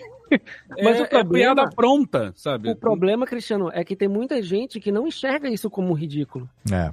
Entendeu? É. Então eu acho que o trabalho de vocês, por exemplo, quando, quando é feito com vozes, quando vocês inserem a, a, a, as, as vírgulas e tal, deixa tudo tão exacerbado ao ponto de talvez as pessoas que não enxergam isso como ridículo para, para, para refletir e dizer assim, epa, peraí, será que a gente está exagerando? É como se fosse uma charge, né? Exatamente. Uma charge de áudio. Assim. É uma caricatura, no fundo, né? Exagera o que já é bizarro, né? E aí fica... É, mas eu tenho que é. pedir, eu tenho que pedir aí... desculpa aqui para vocês, porque eu já usei o medo em delírio como arma de discussão. Desculpa, eu já eu tenho que fazer o meia-culpa aqui. Na época, tá. na época que eu tinha pessoas da família que estavam extremamente, extremamente militantes a favor da, da situação em questão, eu usei o Medo e Delírio como arma porque eu peguei um programa, eu dei uma... Eu peguei... Eu, eu precisava daqueles áudios, eu precisava daquela pessoa falando aquilo e uhum. mostrar, olha, gente, como que vocês vão apoiar quem fala isso, isso, isso e isso? E aí eu fiz uma edição curta ali de um minuto e meio, mais ou menos, e mandei pelo WhatsApp para as duas pessoas da família que eu queria, e aí as pessoas escutaram. E é, eu recebi argumentos até do tipo, mas isso daí é o Marcelo Adnet. É imitação, não é Caralho, verdade? não é possível. Não, isso aí é, isso aí é, como é que fala? É, não duvido nada. Inteligência, é, artificial, inteligência artificial. É, de, é de fake, pô. É cara, de, é, o cara as, não importa, as pessoas não. Você entende como tem gente que não, não adianta tá ali o negócio? Então eu é. usei, eu uso, desculpa, tá? Eu só queria dizer isso, porque vou dar outro perdão que eu te interrompi, mas eu queria falar que eu já usei o podcast de vocês como uma arma de, de persuasão faz, e não deu muito certo. A gente faz questão de, de repetir essas coisas, porque assim, é, é o que dá para fazer, sabe? Não, não necessariamente vai ser efetivo, no sentido de que vai, vai a pessoa vai entender que, que ele disse isso mesmo, ele disse isso essa quantidade de vezes. Às vezes a gente, cara, põe ele repetindo 40 vezes a mesma coisa para falar, cara, é, é, isso mesmo, assim, ele repetiu isso várias vezes. Não é que ele falou uma vez, falou. Hum. E eu peguei frases pensar. pesadas, viu? Aquelas frases Não. pesadas, que fala de índio, que fala de mulher, que fala disso, aquilo, Sim. sabe? Eu peguei as, as, as piores, né? E Sim. o argumento que eu tive que ouvir depois foi: não, não, mas isso daí é montagem. tá certo, é montagem, então tá bom, ok. Quer dizer, é bem acreditável, isso que é o mais triste. Né? Eu falei inacreditável, mas é. É. Faz acreditar. Você sabe que para mim é um, é um, ponto muito é, interessante a gente falar sobre ridicularizar. Hoje mesmo eu estava conversando com a minha namorada aqui, a gente estava vendo tudo o que aconteceu hoje, enfim, as notícias do Carluxo tendo notebook da ABIN e o cara é um bagulho absurdo. Aquela quantidade eu... de telefone na Bahia é. de Angra, de repente, caindo. É, é mas que esse, esse negócio do, do Carluxo ter um notebook da ABIN parece que não era verdade, né, Pedro? Que era um, esse notebook que era da ABIN foi apreendido numa operação na Bahia. E é, parece é um que saiu errado essa informação. Era... É, o cara era casado com alguém da BIM, aí tinha um cara computador lá e eles iam ver se era dele ou se era dela, mas parece que é dela. É, desculpa, desculpa interromper, só para fazer o fact check. Não, nem, então, nem sabia disso. fact check. Só viu que, viu que vi no jornal. Mas isso é pouco relevante porque eu ia falar, mas enfim. Tava conversando com meu namorado e me deu meio que, de novo, um comichão, né? Um comichão de. Pô, será que agora vai dar bosta para alguém? Sabe? Daquela sensação de esperança. Agora, é agora. Ela virou pra mim e falou assim: Cara, o tanto de merda que já aconteceu e só, não deu só nada, mais 72 né? horas. É. Exato, eu me sinto assim, eu me sinto iludido. Eu falo, caralho, é, é, a gente fica se apegando às Aquele agora vai, né, Vitor? Agora vai, agora vai. É, porque a gente olha, justamente o que o Cristiano falou.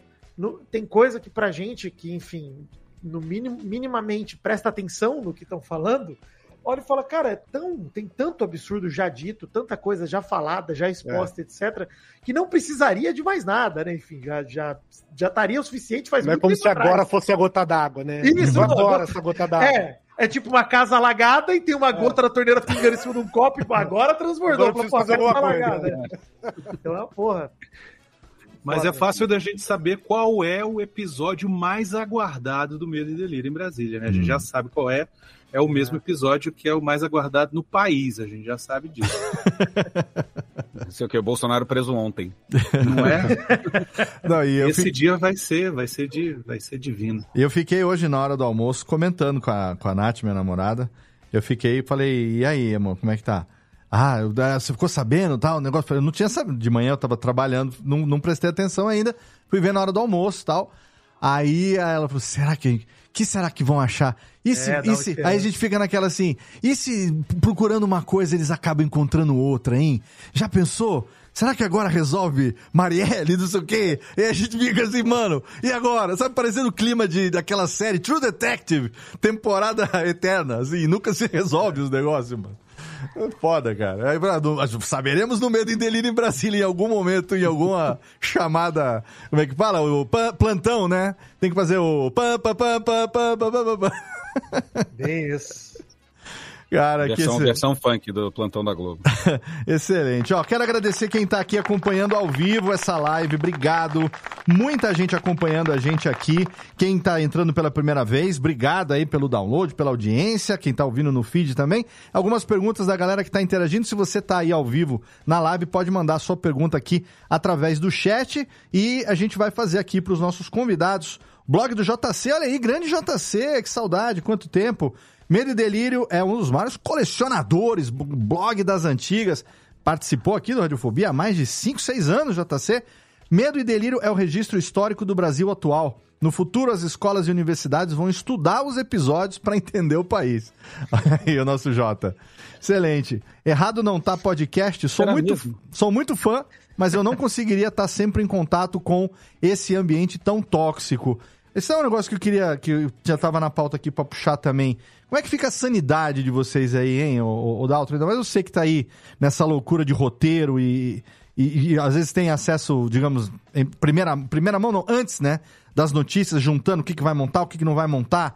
De repente você tá indo por um caminho, acaba o texto, o, o roteiro indo por outro, você fala, puta, aqui acho que tá um pouco demais, eu vou ter que puxar para cá. Como que fica a sanidade e, e, e o equilíbrio no meio desse ambiente que realmente, como o, o, o colega aqui falou, é um ambiente extremamente difícil, tóxico até, né? Sim, é, mas eu vejo que o que eu faço é meio que a minha válvula de escape, sabe? Uhum. Tipo, se cara não fosse isso, aí eu ia ficar assim com muito ódio. Eu ainda tenho muito ódio, mas quando eu vejo algo que eu fico puto, eu já penso já no que, que eu vou fazer no episódio, como é que eu posso usar isso. Então eu vejo isso, é meio que a minha válvula de escape. Nesses anos a gente meio que se acostuma a essa Hoje mesmo, hoje eu vi cada absurdo assim, de vídeos assim, que eu falo, caralho, como é que pode? Mas é bom, cara, porque no fim das contas a gente faz algo que a gente gosta. Então acho que fica mais fácil para lidar com esse noticiário. É, concordo com o Pedro. Acho que tipo, você tem a sensação de que você está fazendo alguma coisa, sabe? Mesmo que seja tô só organizando conhecimento, uhum. ou, ou, montando isso de uma maneira palatável, sei lá. Dá, dá a, essa talvez falsa impressão né, de que a gente está fazendo alguma coisa.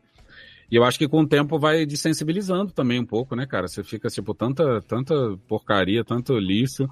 Mas tem vezes mesmo que você fica puto, você fica, porra, não dá, cara.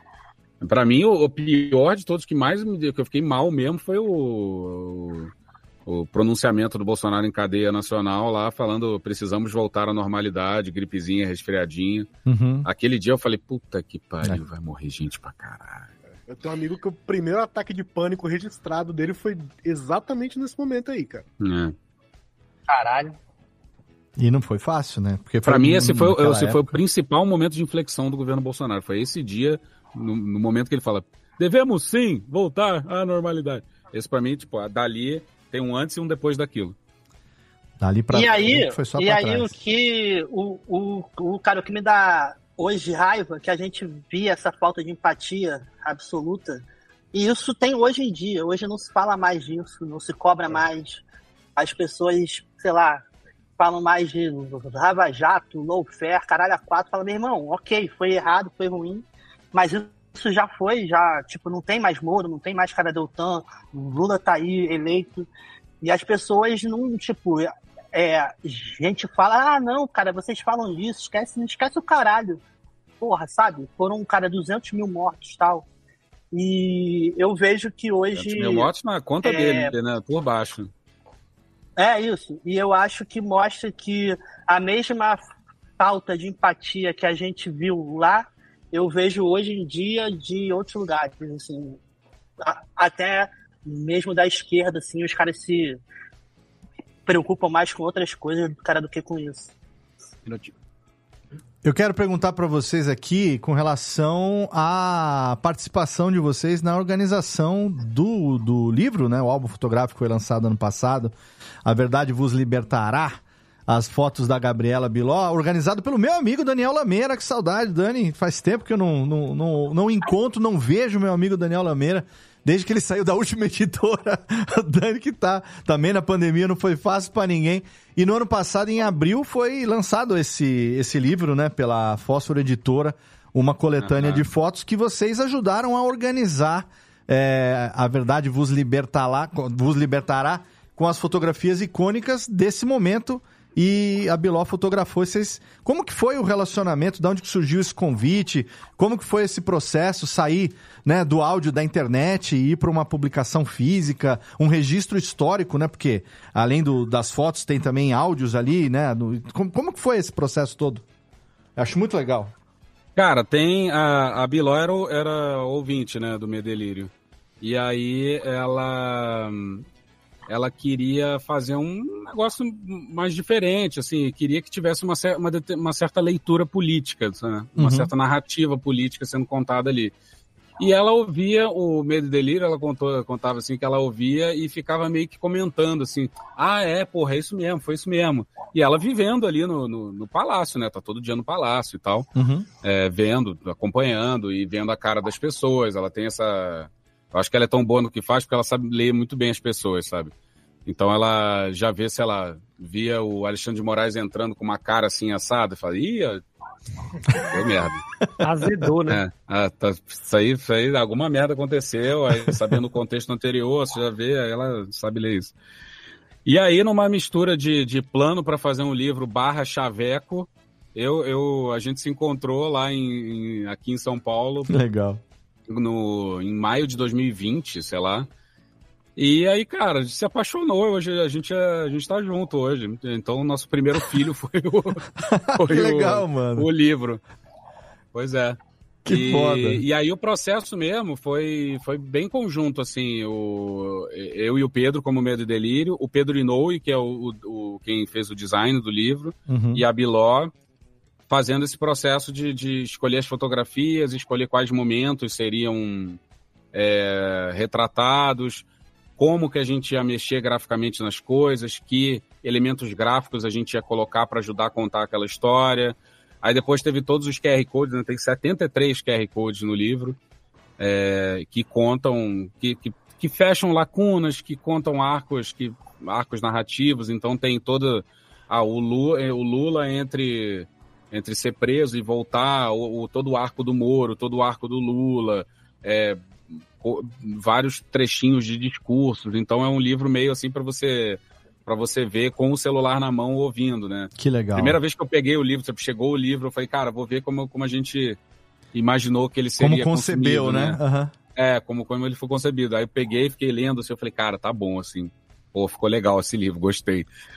Eu, pra ter orgulho de alguma coisa minha, assim, tem que estar muito bem feito. Então a assim. sugestão Então, é tá essa: quando legal. for ler o livro, com um celular na mão para ler o QR Code e o áudio poder acompanhar aquele trecho.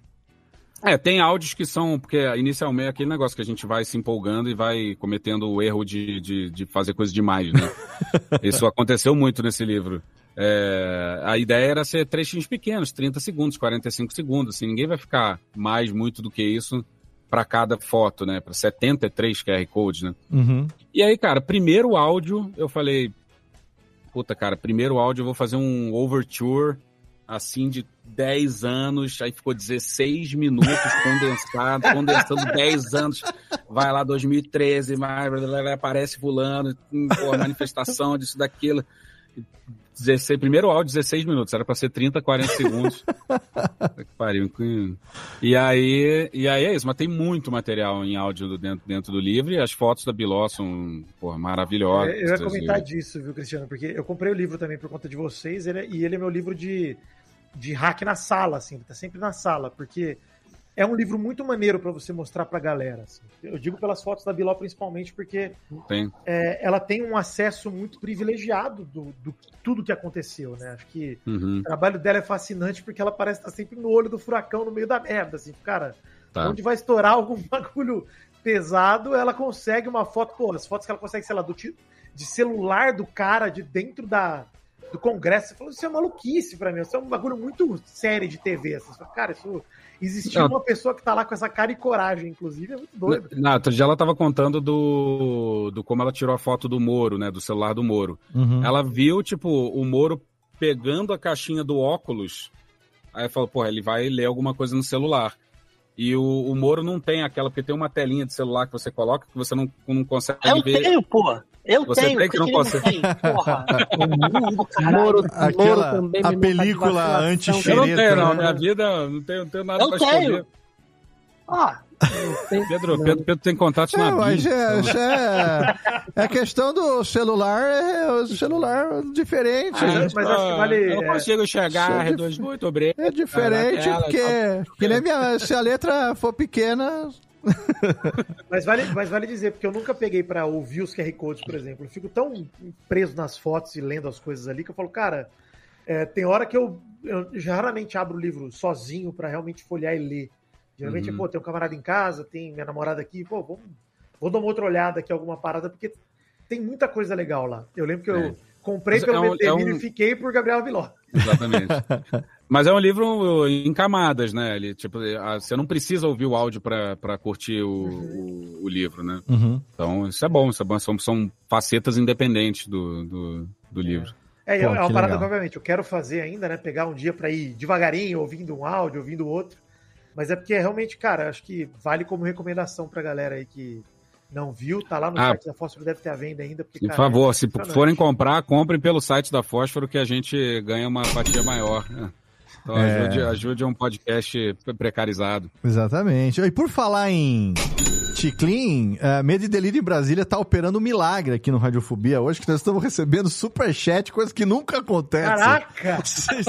Ô, louco, bicho! Nunca acontece! É, lê, brincadeira! amor de. Exatamente, R$13,50, Vitor. Olha aí, ganhamos Caralho, R$13,50. O 50 eu não entendi, o 13 deu pra entender. JVP, não sei se é OA, mas JVP mandou aqui, tem dois superchats já. Amo os dois podcasts. Cheguei agora. Se já responderam, ignorem, por favor. Mas não responderam ainda. Quanto tempo cada um gasta com a sua parte? O Pedro com o roteiro e o Cristiano com a narração e edição. Mais ou menos para produzir um episódio. Quanto tempo cada um de, de trabalho? É relativo. Antes era mais rápido para mim.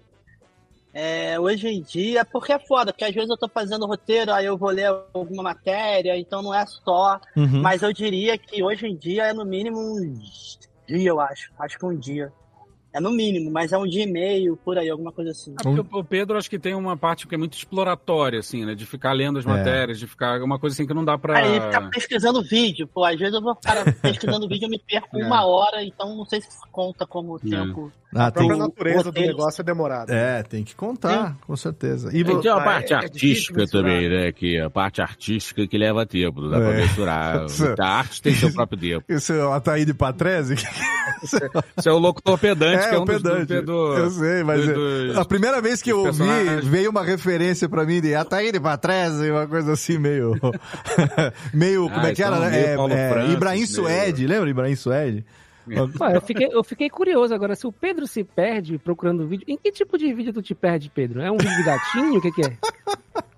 Não, pô, é cada parada, cara. Eu vejo vídeo do Malafaia, começa a ver vídeo de igreja. Hoje eu vi vídeo do Carlos, cara, Jordi. Eu vi a. Eu vi, cara, de ontem a- aquela live horrorosa. É, e aí, cara, às vezes eu tenho alguma coisa lá, cara, roteiro, eu tenho que buscar vídeo, aí você fica vendo várias merdas. É. Mas é isso. Não, às vezes um tem um negócio que o Pedro, fala, mesmo, né? o Pedro fica assim, porra, eu tô assistindo é, uma conferência que é o Aldo Rebelo, o Etchegoyen e o Nelson Jobim no, no, no, no site do Sebre.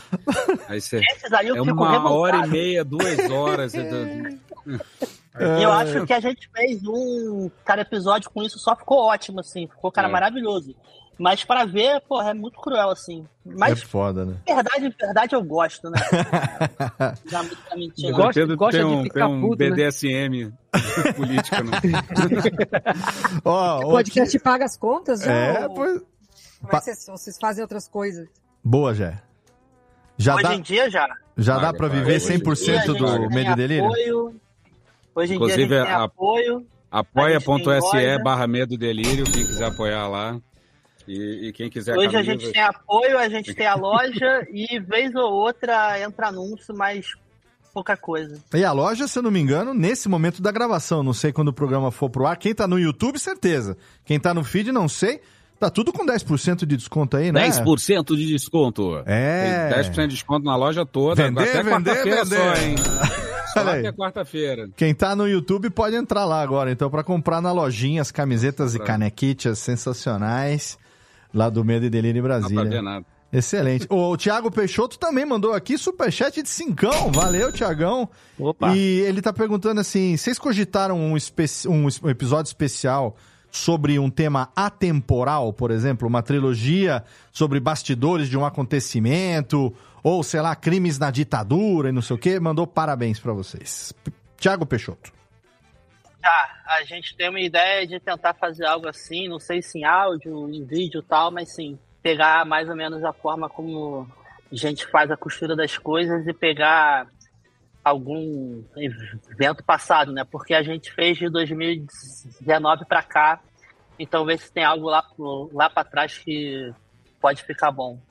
Mas isso é uma outra coisa, seria com outro nome e Ah, tal, não ia excelente. ser. Isso é uma coisa não. especial. É. Tem, tem essa ideia no ar aí. Excelente. E o JVP explicou aqui que ele deu os 13,50 porque era o saldo do Google Rewards. Muito bem, então está, tá bom, tá justificado. ó, tá bom. 18 achei- reais aí, 18 reais mais um real, aí a gente compra um pacotinho de milho pra pipoca da Yoki, tá? Você que gosta de pipoquinha, né?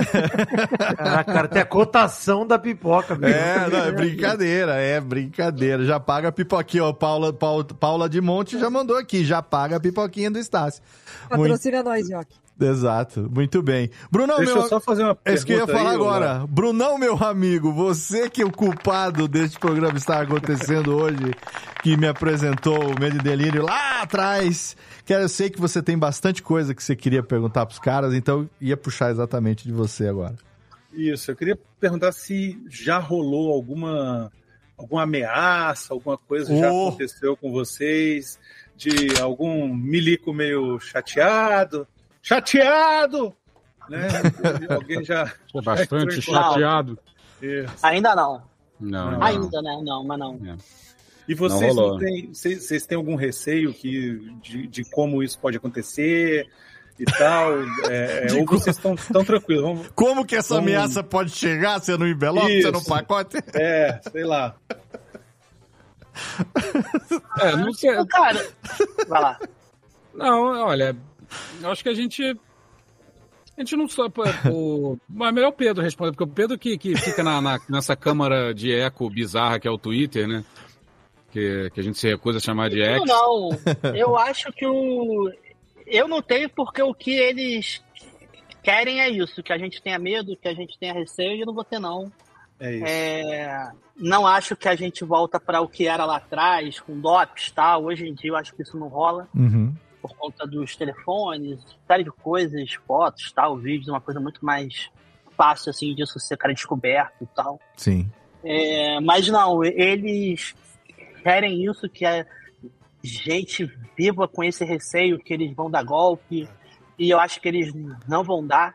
Eles quiseram dar no ano, cara, passado, não, no ano 2022 deu errado. Tentaram no último ano, deu errado. Então, eu acho isso. Acho que não tem que ter, cara, receio não, nem medo. É pra cima deles. É isso aí. Isso aí, excelente. Excelente. Então, meus Sem amigos. anistia. Sem anistia. Meus amigos, vamos aqui para os nossos minutos derradeiros aqui do nosso episódio, para não segurar também muito nossos convidados, que tem dois programas para fazer essa semana ainda, né? Sabemos disso. Então vamos para as perguntas finais dos nossos integrantes aqui. Quem tiver pergunta pode fazer. Jessiquinha, você preparou alguma coisa para nossos convidados, por favor? Eu fiz a minha pergunta antes, que era sobre a, a renda, né? Uhum. E, mas eu fico pensando o seguinte: essa, a- e- esse- essa dedicação que existe, ela tem é, um- um- outros tipos de custos também, né? Como a gente falava antes, até o, o- custo mental. E tempo de tempo, quer dizer, vocês conseguem fazer outras coisas, mesmo que queiram? Não. pois é, eu fico imaginando. Ah, a gente, não, mas a gente toma banho, escova o dente. Ai, não, isso não, coisas. que bom. Cristiano. Botafogo, O dente, como você ficará? engorda. Cristiano, Isso acaba Cristiano. sendo trabalho, hobby. é, vocês têm que se realizar meio que plenamente nisso, né? Porque absorve muito. É meio que uma carreira Total, total, assim, é. é. tá dia de semana e às vezes parte do final de semana. Dia de semana, não tipo, não dá para. pra fazer muita, não dá pra fazer muito mais outra coisa. Eu não consigo, pelo menos. E, e, o, e final de semana, às vezes, tipo, putz, não consegui fechar na sexta noite, vou ter que fechar no sábado. Esse, essa semana agora foi isso. Eu tava, tava com essa viagem pra São Paulo, já a passagem de ônibus marcada. E eu assim, puta, não vou conseguir terminar antes de aí vou ter que terminar no dia seguinte. Aí terminei no sábado de manhã aqui de São Paulo é, a edição e mandei. Então às vezes acontece isso de ter que entrar no final de semana. O Pedro às vezes tá no final de semana ele tá lendo coisa, cara, é doido. Fica, fica abrindo a aba Não. lá. É, não, e no último ano, a minha cara mulher viajou muito, ela foi fazer coisa fora, eventos esportivos. Então Uhum. ela passou quatro meses na Arábia, sete meses em Auckland e tal. Então, porra, eu só ficava lendo, porque ela não tava aqui, então eu não tinha esse tempo dela de ficar com ela, tomar café. Era eu e eu aqui com as notícias, aí eu ia embora.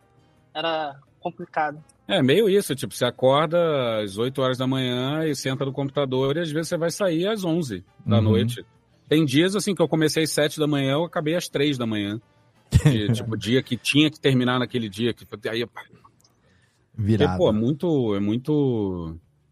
Muita coisa pra fazer, muito corte, muito. E, é- e- e a gente se. Eu, eu, eu tento fechar muitos áudios, né? Tipo, não tem respiração, as pessoas quase não respiram no, no meio dele. Quase não respiram, não, não respiram. Só, não- só respiram quando eu falo, cara, se eu for tirar a respiração de todo mundo, aí, aí às vezes você sai com o áudio, trata o áudio, volta, corta.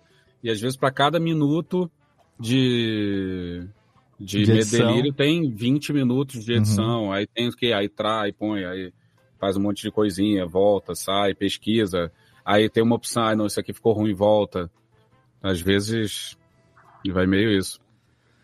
Excelente. É Não, duro, parabéns, é é, tudo muito preciso, né? Então, É.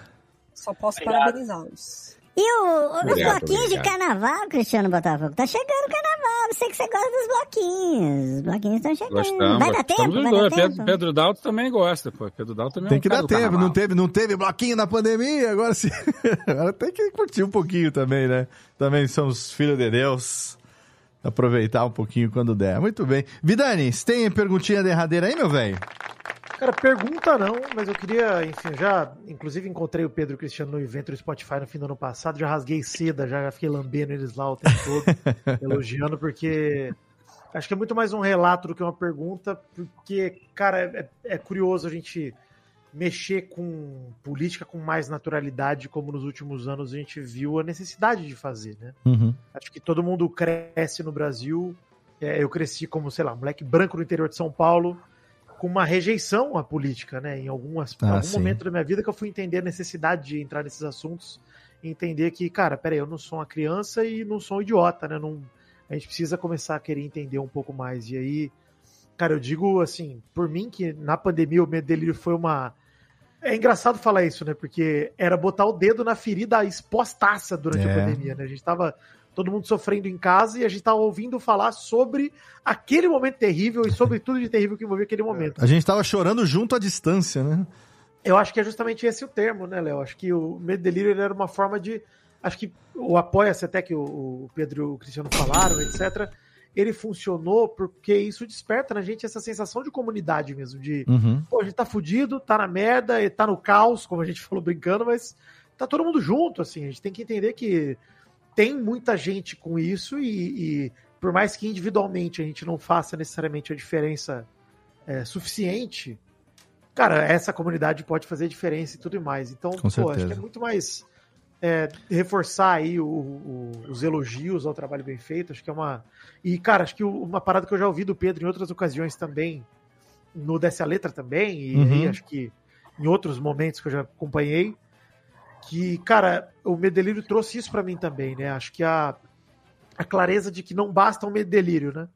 É o interesse pelo Isso. tema, o interesse pela política e buscar outros lugares também, começar a se informar, a ler suas próprias fontes, entender o que você de fato acredita, como você se posiciona, porque eu acho que existe também uma coisa que a gente tem que lutar contra de desinformação, não é só o tanto de fake news, enfim, de extremista, de direita que coloca em, sei lá, em, jogo a liberdade de muita gente de existir, mas também a gente se entender enquanto pessoa, personagem nesse meio, né, político Uhum. e entender de fato o que, que eu acredito, do que, que eu vou me, me rotular, entre aspas, para eu poder defender minhas ideias e entender o que de fato é importante para mim e para a sociedade que eu vislumbro e, e idealizo. Então, pô, acho que é, é muito legal a gente ter gente jovem, gente que fala o nosso idioma e como o Cristiano falou, não tem vergonha de dar risada de peru e de peido quando precisa rir, tá ligado? Acho que, pô, acho que é uma linguagem que é fácil de se conectar e, e vale muito a pena. É, é uma porta de entrada para drogas mais pesadas, né? Pra bombas mais pesadas. né? Excelente. Valeu, Vitão. Excelente. Tamo junto, tamo junto. Paralelepípedo de crack. É. Menino, menino Guizo, e aí, meu querido? Vi- quase Ah. vizinho, vizinho do- da confusão toda. É, acompanhei algumas de muito perto, viu, Léo? Mas eu acho que assim, eu acho que o meu comentário não é nenhuma pergunta também, é um comentário parecido com o do Vidani, assim, mas eu acho que até para um lado mais é, pessoal, assim, porque vocês comentaram que tem pessoas que ouvem, que trabalham no Planalto, que trabalham na ABIN, que trabalham em vários órgãos de governo e que tiveram que trabalhar nesse período de pandemia, é, ne- nesse momento que foi difícil para pessoas que não são. que, que, que não- não estão se identificando né, com, com toda essa maluquice que estava acontecendo, mas mesmo assim precisa fazer o seu papel profissional, né? E eu acho que vocês foram responsáveis por não só por, por ser uma companhia das pessoas nesse momento, mas por dar voz e fazer que, com que, que essas pessoas se identificassem de qualquer forma. Então, como a pessoa, como eu, eu me incluo nessas pessoas assim que não, que por questões às vezes profissionais você não poderia se expressar Uhum. dessa forma, né? Então você você aproveita, eu aproveito a voz de vocês como se fosse a minha voz sendo falada, assim, entendeu? Então, eu acho que essa Por isso que eu, por isso que eu acho tão legal essa parte das pessoas trabalharem no governo, estarem presentes nesses momentos, assim, mesmo assim, é, é, mostrar que ouvem vocês e tal, que para mim foi muito importante. Porque às vezes tem, como você disse, essa parte dos absurdos, essas partes das coisas tão ridículas, de, de, de botar o ridículo para fora e expressar o quão ridículo é, às vezes a gente não pode fazer, e vocês faziam isso. É, não, não, eu não digo assim pela gente, né? Também pela gente, mas era como se a gente estivesse colocando para fora pela voz de vocês, assim. Então, acho que foi essencial, assim, foi uma companhia que fez muita gente, assim, muitas pessoas conseguiram superar um pouco mais essa pandemia, assim, essa loucura da pandemia por Dividir conta o fardo, de né, vocês. É, dividir um pouco desse fardo. E a gente também, assim, pra gente também foi super importante ter, que a gente tava falando, eu tava falando antes daquela essa sensação de estar fazendo alguma coisa.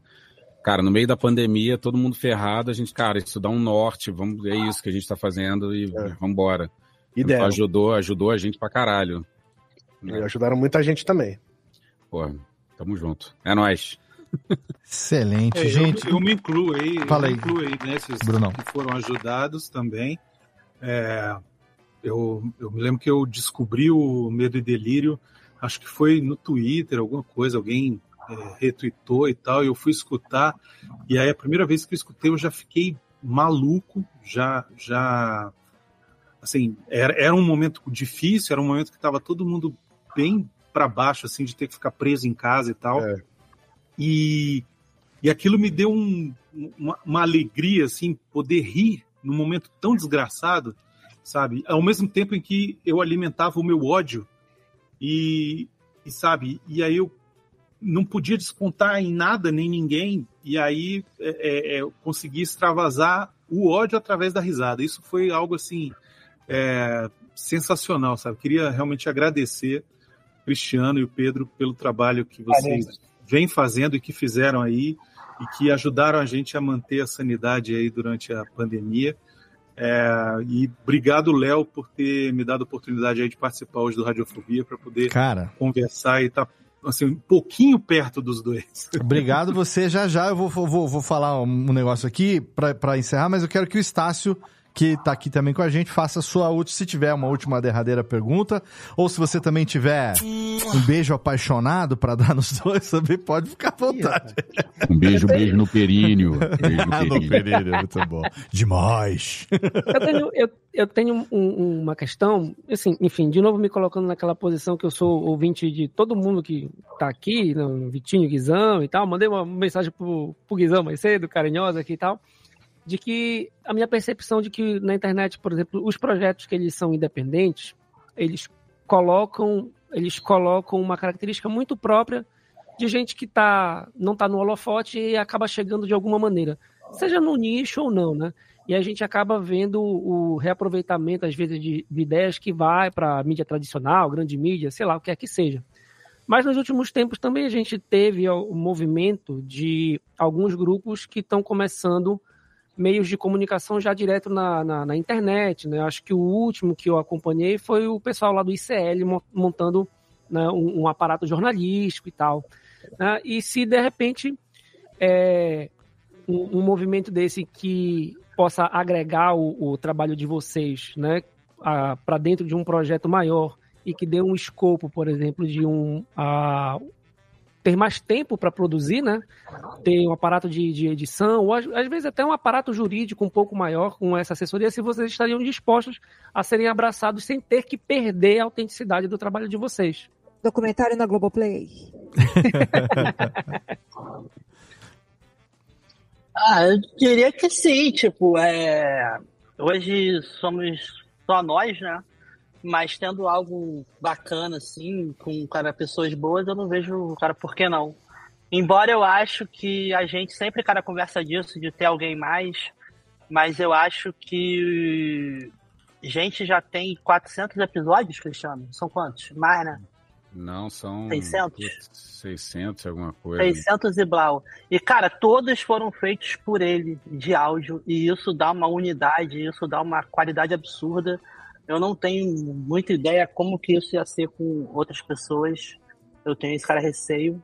embora isso seja ruim porque, cara, limita a gente, mas ao mesmo tempo eu acho que eu acho que o que a gente faz, no cara, fim das contas, tem uma qualidade bem alta por causa disso. Ó, oh, mas não é impossível, hein, ô Daltro, porque... Sim, não, não, sei, eu sei. É, por exemplo, lá em 2012, fazendo aqui o Alto Jabá, quando a gente começou a editar o Nerdcast, tava no 329, acho que foi o primeiro que eu editei, foi o 329. Agora tá no 918, a gente já editou mais do que o dobro do que os caras antes da gente. E o desafio foi esse, Caralho. manter o estilo, né? Sim. Manter aquele padrão, porque já tinha o padrão de qualidade. Então aí é que é legal, porque aí, entendeu? A escola, né, se faz, se amplia. Eu acho que é, tem uma galera boa aí que pode ajudar e agregar, com, com certeza, né? A manter essa assinatura de vocês, porque se perder isso realmente, Sim. aí não dá, né? Tem, é, não. tem que manter. Esse que manter. é o meu cara receio, mas eu acho sim. Eu acho que se for um cara editor de áudio bom, a, o que gente hoje não tem é porque a gente não tem como dar para alguém uhum. algo bom assim. Falar, ó, oh, isso aqui você vai fazer. Hoje, a, hoje a gente, cara, recebe tal, mas é para mim ele só, então essa parte complica um pouco. É, a Radiofobia é podcast multimídia passando na sua rua nesse momento. O carro está aqui, o, o, carro da rua passando no seu ovo, oferecendo serviço na cara dura para você. Muito obrigado. Gente, ó, obrigado demais. E ó, eu quero aqui dar o um depoimento seguinte. É, tenho aqui os registros, tá? Então, é, novembro de 2020 foi quando o Brunão falou para mim da existência do Medo e Delírio em Brasília. Eu não conhecia. E aí falei sobre quem gostaria que tivesse crossover no Radiofobia, porque tradicionalmente o último programa do ano nosso é sempre um crossover, o último e o primeiro, né, de cada ano. E aí, ao pedir a dica lá em novembro de 2020, o Brunão falou: chama os caras do Medo e Delírio em Brasília. Aí acabou não rolando, quando foi em maio de 2021 eu quis fazer outro crossover, Brunão de novo. Chama Medo e Delírio em Brasília. E aí, quando foi no final do ano, do ano 2022, ele veio, Léo, tô falando há tempos, Medo e Delírio em Brasília. Aí eu consegui o contato do Cris, começamos a trocar ideia. Você lembra, Cris? Foi em dezembro de 22. Era para esse papo tempo, ter né? rolado Cara, em janeiro de 2000. É muito enrolão, né? Era para ter rolado em janeiro de 2023. E aí, esse mês de dezembro, eu falei, ó, um ano depois eu tô aqui de volta humildemente. Falou assim, cara, já tem um ano que eu não te respondo, bicho. Dessa vez a gente faz. E aí estamos aqui no comecinho de 2024 realizando esse crossover muito legal com os caras que fazem esse podcast extremamente necessário no, na, na conjuntura atual do nosso país. Então, Técnica, por favor, para a gente fazer aquele arremate, eles chama a nossa trilhazinha de encerramento, que aqui é tudo ao vivo também, viu, seu Cristiano? Aqui é tudo assim. Mas aqui eu tenho a técnica. Aqui eu, tenho a, aqui eu tenho a técnica que me ajuda. A técnica aqui, Rubens e Jorge, que são os nossos anõezinhos que batem palmas. E a gente tá aqui há quase 15 anos fazendo esta bodega, recebendo hoje esses convidados do mais altíssimo respeito das interwebs. Eu quero agradecer primeiro os meus participantes diretamente de Santa Maria. Menina Jéssica, obrigado, Jé. Muito obrigada, boa noite e sigamos aí com menos medo e mais delírio. É, exato. Gostei. Momento de Jéssica muito, Filósofa. Com muito amor e poesia. Muito amor e poesia. Eu quero aqui deixar um beijo para nossa querida Lana Vanilex, que diz que começou a chover cântaros em Curitiba, caiu a energia, ela não, não, internet foi para o saco então fica aqui o nosso beijinho de agradecimento e participação da Alaninha. Vocês devem ter percebido, né? Que ela caiu já tem um certo tempo. Uhum. E estamos aqui no nosso grupo do, do Radiofobia aqui do Telegram. É, trocando ideia, não voltou a energia. Ela deixou um beijo para vocês, Cris e Pedro, agradecendo demais. Beijo, a... um outro para ela. Beijo, a Lana mandou para vocês aqui no nosso grupo. Obrigado diretamente de Belém do Pará, menino Vitor Estácioles. Eu que agradeço aí a oportunidade, Cristiano. Foi um prazer. E aí, para encerrar, eu quero deixar aqui um recado que tem que ser de lei agora, que é beijo, tia Vera. ah, isso, beijo pra. Beijo pra tia. A tia Vera é a, é a tia da, da minha namorada, que agora acompanha todos os programas. E ela disse. É, como é que ela falou? Aquele menino Estácio é muito inteligente. então, tem que mandar sempre um beijo para a tia Vera, assim como tem que mandar um beijo sempre para meu querido príncipe lindo do futebol, moleque, menino Vidâniles. alegria, Vasco da Gama e tamo junto, gente. De verdade, acho que de novo fica o agradecimento aí por esse programa, Léo. Eu tô aqui no Radiofobia, acho que todo mundo que tá aqui, eu sou mais velho de casa, Sim. né, que tá oficialmente no Radiofobia. Acho que de todo mundo aqui não, acho que do Radiofobia ativo eu sou o mais velho, né, inclusive. 12 anos, 12, vai pra 13 quase já. É, sei lá quando eu Sim. entrei, eu já esqueci. Então, Pelada já fez 12 agora. É, Quando você começou 12 no Radiofobia, não tinha Pelada na net ainda. Não tinha. É? verdade. então... Eu vou fazer 13 que eu tô no Radiofobia. É, sim, com certeza. Caraca, então é isso, gente. É um prazerzão poder falar de novo com o Cristiano e o Pedro aí. São caras que eu sou declaradamente fã e, pô, que em algum momento, quando eu pensei que já sabia de tudo de fazer podcast e tal, eu, eles me fizeram olhar e falar, pô, tem um jeito muito legal de fazer e diferente que pouca gente está explorando também. Então, é, pô, é uma inspiração ver gente que tem a coragem de falar o que eu nunca tive e também de fazer isso de uma forma divertida que, pô, é muito bom. Então, obrigado pra todo mundo, obrigado, Léo, pelo convite, galera que gravou, tamo junto. Obrigado. E eu quero aproveitar para deixar aqui a recomendação minha pessoal para você ir lá e ouvir o podcast dentro da minha cabeça toda segunda-feira no seu feed. Um programa necessário também, porque é um programa acima de tudo de conhecer pessoas. Assim como eu comecei o AC Pips e Billy Nights, e você foi lá meu convidado também do programa número 2, dentro da minha cabeça, que é um programa de conversa. Chama alguém para conversar sobre alguma coisa e, e essas conversas cada vez mais necessárias, ainda mais com a possibilidade de entender o que se passa, o que é que há, Vitor, o que é que está se passando com essa cabecinha maluca aí. Obrigado, viu? O programa tá muito legal e fica aqui a recomendação, se você aí, ouvinte, não acompanhou ainda, podcast solo do Vidani com seus convidados. Parabéns, viu? Tá bem legal, cara. Obrigadão, obrigadão, Léo. Bom que você gostou, inclusive ficou a recomendação pra todo mundo, inclusive na gravação, dizer que todos vocês podem ser vítimas do meu convite Oba! de- de gravar junto. Que a gente toca em temas muito importantes também, que, por exemplo, pouca gente fala do fato do Shyamalan ter escrito Sexto Sentido e Stuart Little, né? Então a gente precisa abordar esse tipo de assunto e acho que são informações que não podem ficar pra trás. E o Exatamente. Stuart Little é parente do Chicken Little? Sempre fiquei na dúvida. Aí Esse é não nome. via. Não, não mandei a Todos da genera. família Little. Grande família Little. A família Duda Little. Little. Tony Little, né? Também. Duda Little. Muito bom. Arthur, Arthur Little. Little Little. Eu tô Biro Little. Muito bem, valeu, Vitão. Obrigado e obrigado. junto, alegria. Obrigado também diretamente de Brasília. Ele que voltou, senhoras e senhores, com o grande coisa, menino Guizão. Que delícia. Vou- Pelo menos em 2024 tá garantido. Abaixa hein? as expectativas. Não, mas eu gostei demais, gostei demais de ouvir a galera de volta, saber que Simão quase morreu duas vezes, foi muito bom. quase morreu, não morreu, morreu. e quase. fez um, encarcerou os próprios pais durante É. a. Morreu, mas passa bem, né? O famoso morreu. Parabéns, mas já Guizão. sarou. Obrigado, já viu? E vida longa é o grande coisa, que fique, que fique mais. Tem mais uma temporada se você quiser conhecer, uma temporada nova do Grande Coisa, pelo menos 2024, tem alguns episódios sem muito compromisso, assim, pra você ouvir também.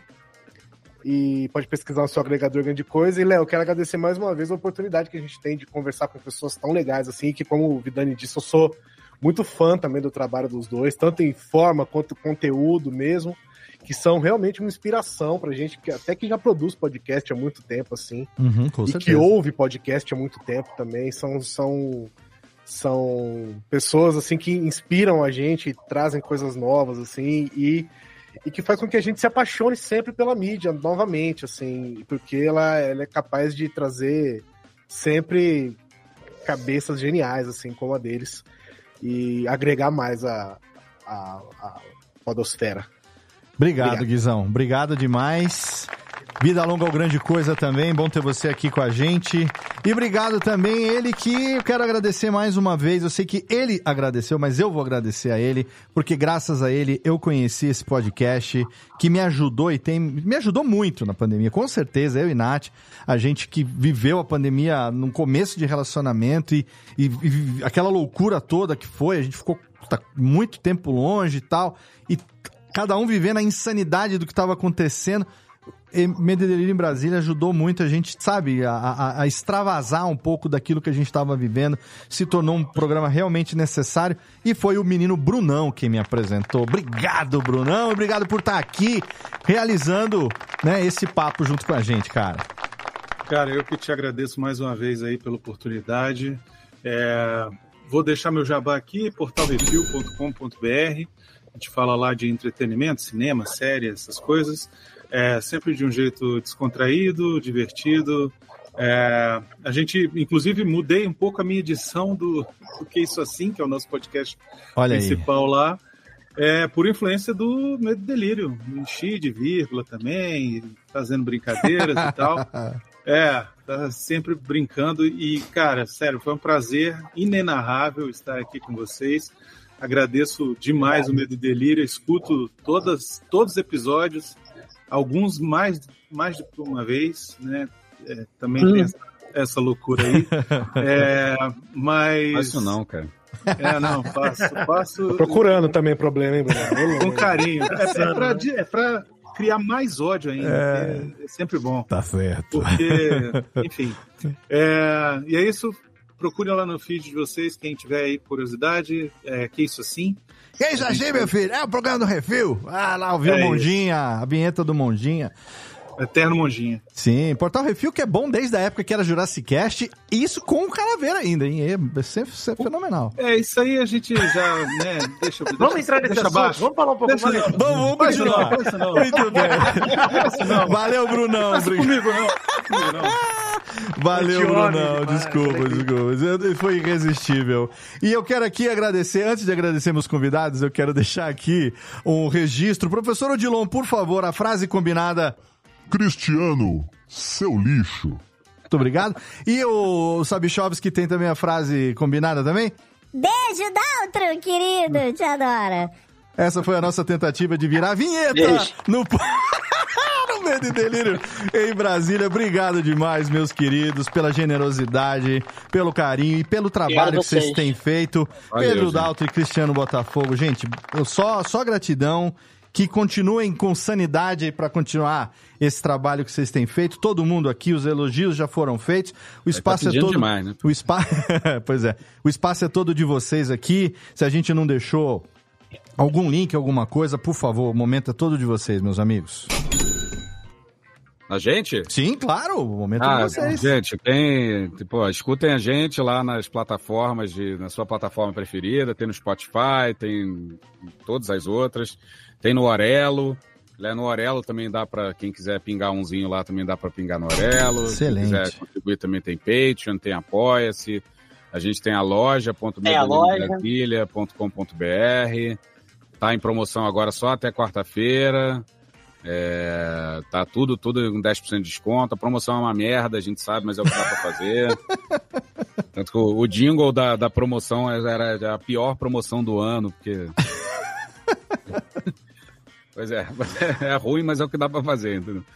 E é isso, pô, obrigado para quem ouve. Obrigado demais. E para quem não ouve, obrigado também, porque provavelmente é melhor para vocês, cara. Nada, que isso. Obrigado, Cris. Obrigado, Dalton. Obrigado demais, irmão. Obrigado aí, cara, vocês aí pelo Tamo espaço. Junto. Obrigado mesmo. Obrigado, obrigado demais. Medo em Delírio em Brasília tá lá. Se você não ouve ainda, você é maluco, cara. Porque você tem que escutar, tem que acompanhar, pelo menos, pelo menos não, garantido agora, garantido duas vezes por semana no seu feed para você continuar acompanhando tudo que está acontecendo nesta ainda bad trip de ácido que a gente está vivendo no Brasil. E é claro que eu aqui, do meu lado, quero agradecer a você, meu querido ouvinte, pelo seu download, pela sua audiência. Você que acompanhou ao vivo a gravação pelo nosso canal do Radiofobia no YouTube, obrigado. Obrigado a todo mundo que está ouvindo esse programa pela primeira vez, graças à participação aqui também dos nossos convidados. Radiofobia completa 15 anos agora, no dia 1 de março, e até lá tá garantido, hein? Depois a gente não sabe, o Estácio quer continuar, eu acho acho que eu não quero. Não sei se vale a pena seu Estácio. Vai assumir, Estácio, a bancada? Acho que vai, hein? Já, já falei que o Jeff assume a firma e eu assumo o bagaço. Muito bem. Mas continuamos lá em radiofobia.com.br barra podcast. É o link da Radiofobia Podcast Network, onde você ouve todos os nossos episódios e todos tem programa novo agora. Tem Eletrobanjo, que é o podcast da Lana, estreando também. Tem o Pod Notícias, que deu lugar ao Cast News. Muita coisa legal para você. Radiofobia continua, segue firme em 2024. Obrigado pelo seu download, obrigado pela sua audiência. Vai lá assinar agora Medo e Delírio em Brasília para você ouvir. Um abraço na boca e tchau.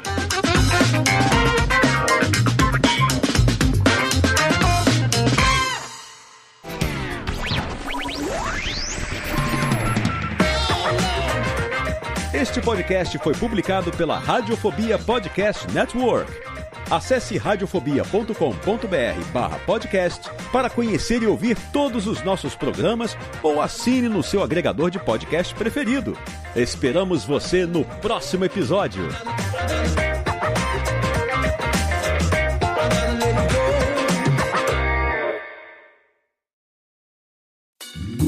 Oi, eu sou o Antônio Viviani e quero convidar você a ouvir o nosso podcast Voz Off. Desde julho de 2017, eu e meu amigo Nicola Lauleta temos o prazer de conversar com as grandes vozes do rádio, da TV e da publicidade do Brasil e trazer suas histórias até você. Se você, como nós, é apaixonado por locução, acesse vozoff.com.br e acompanhe nossos episódios aqui na Radiofobia Podcast Network.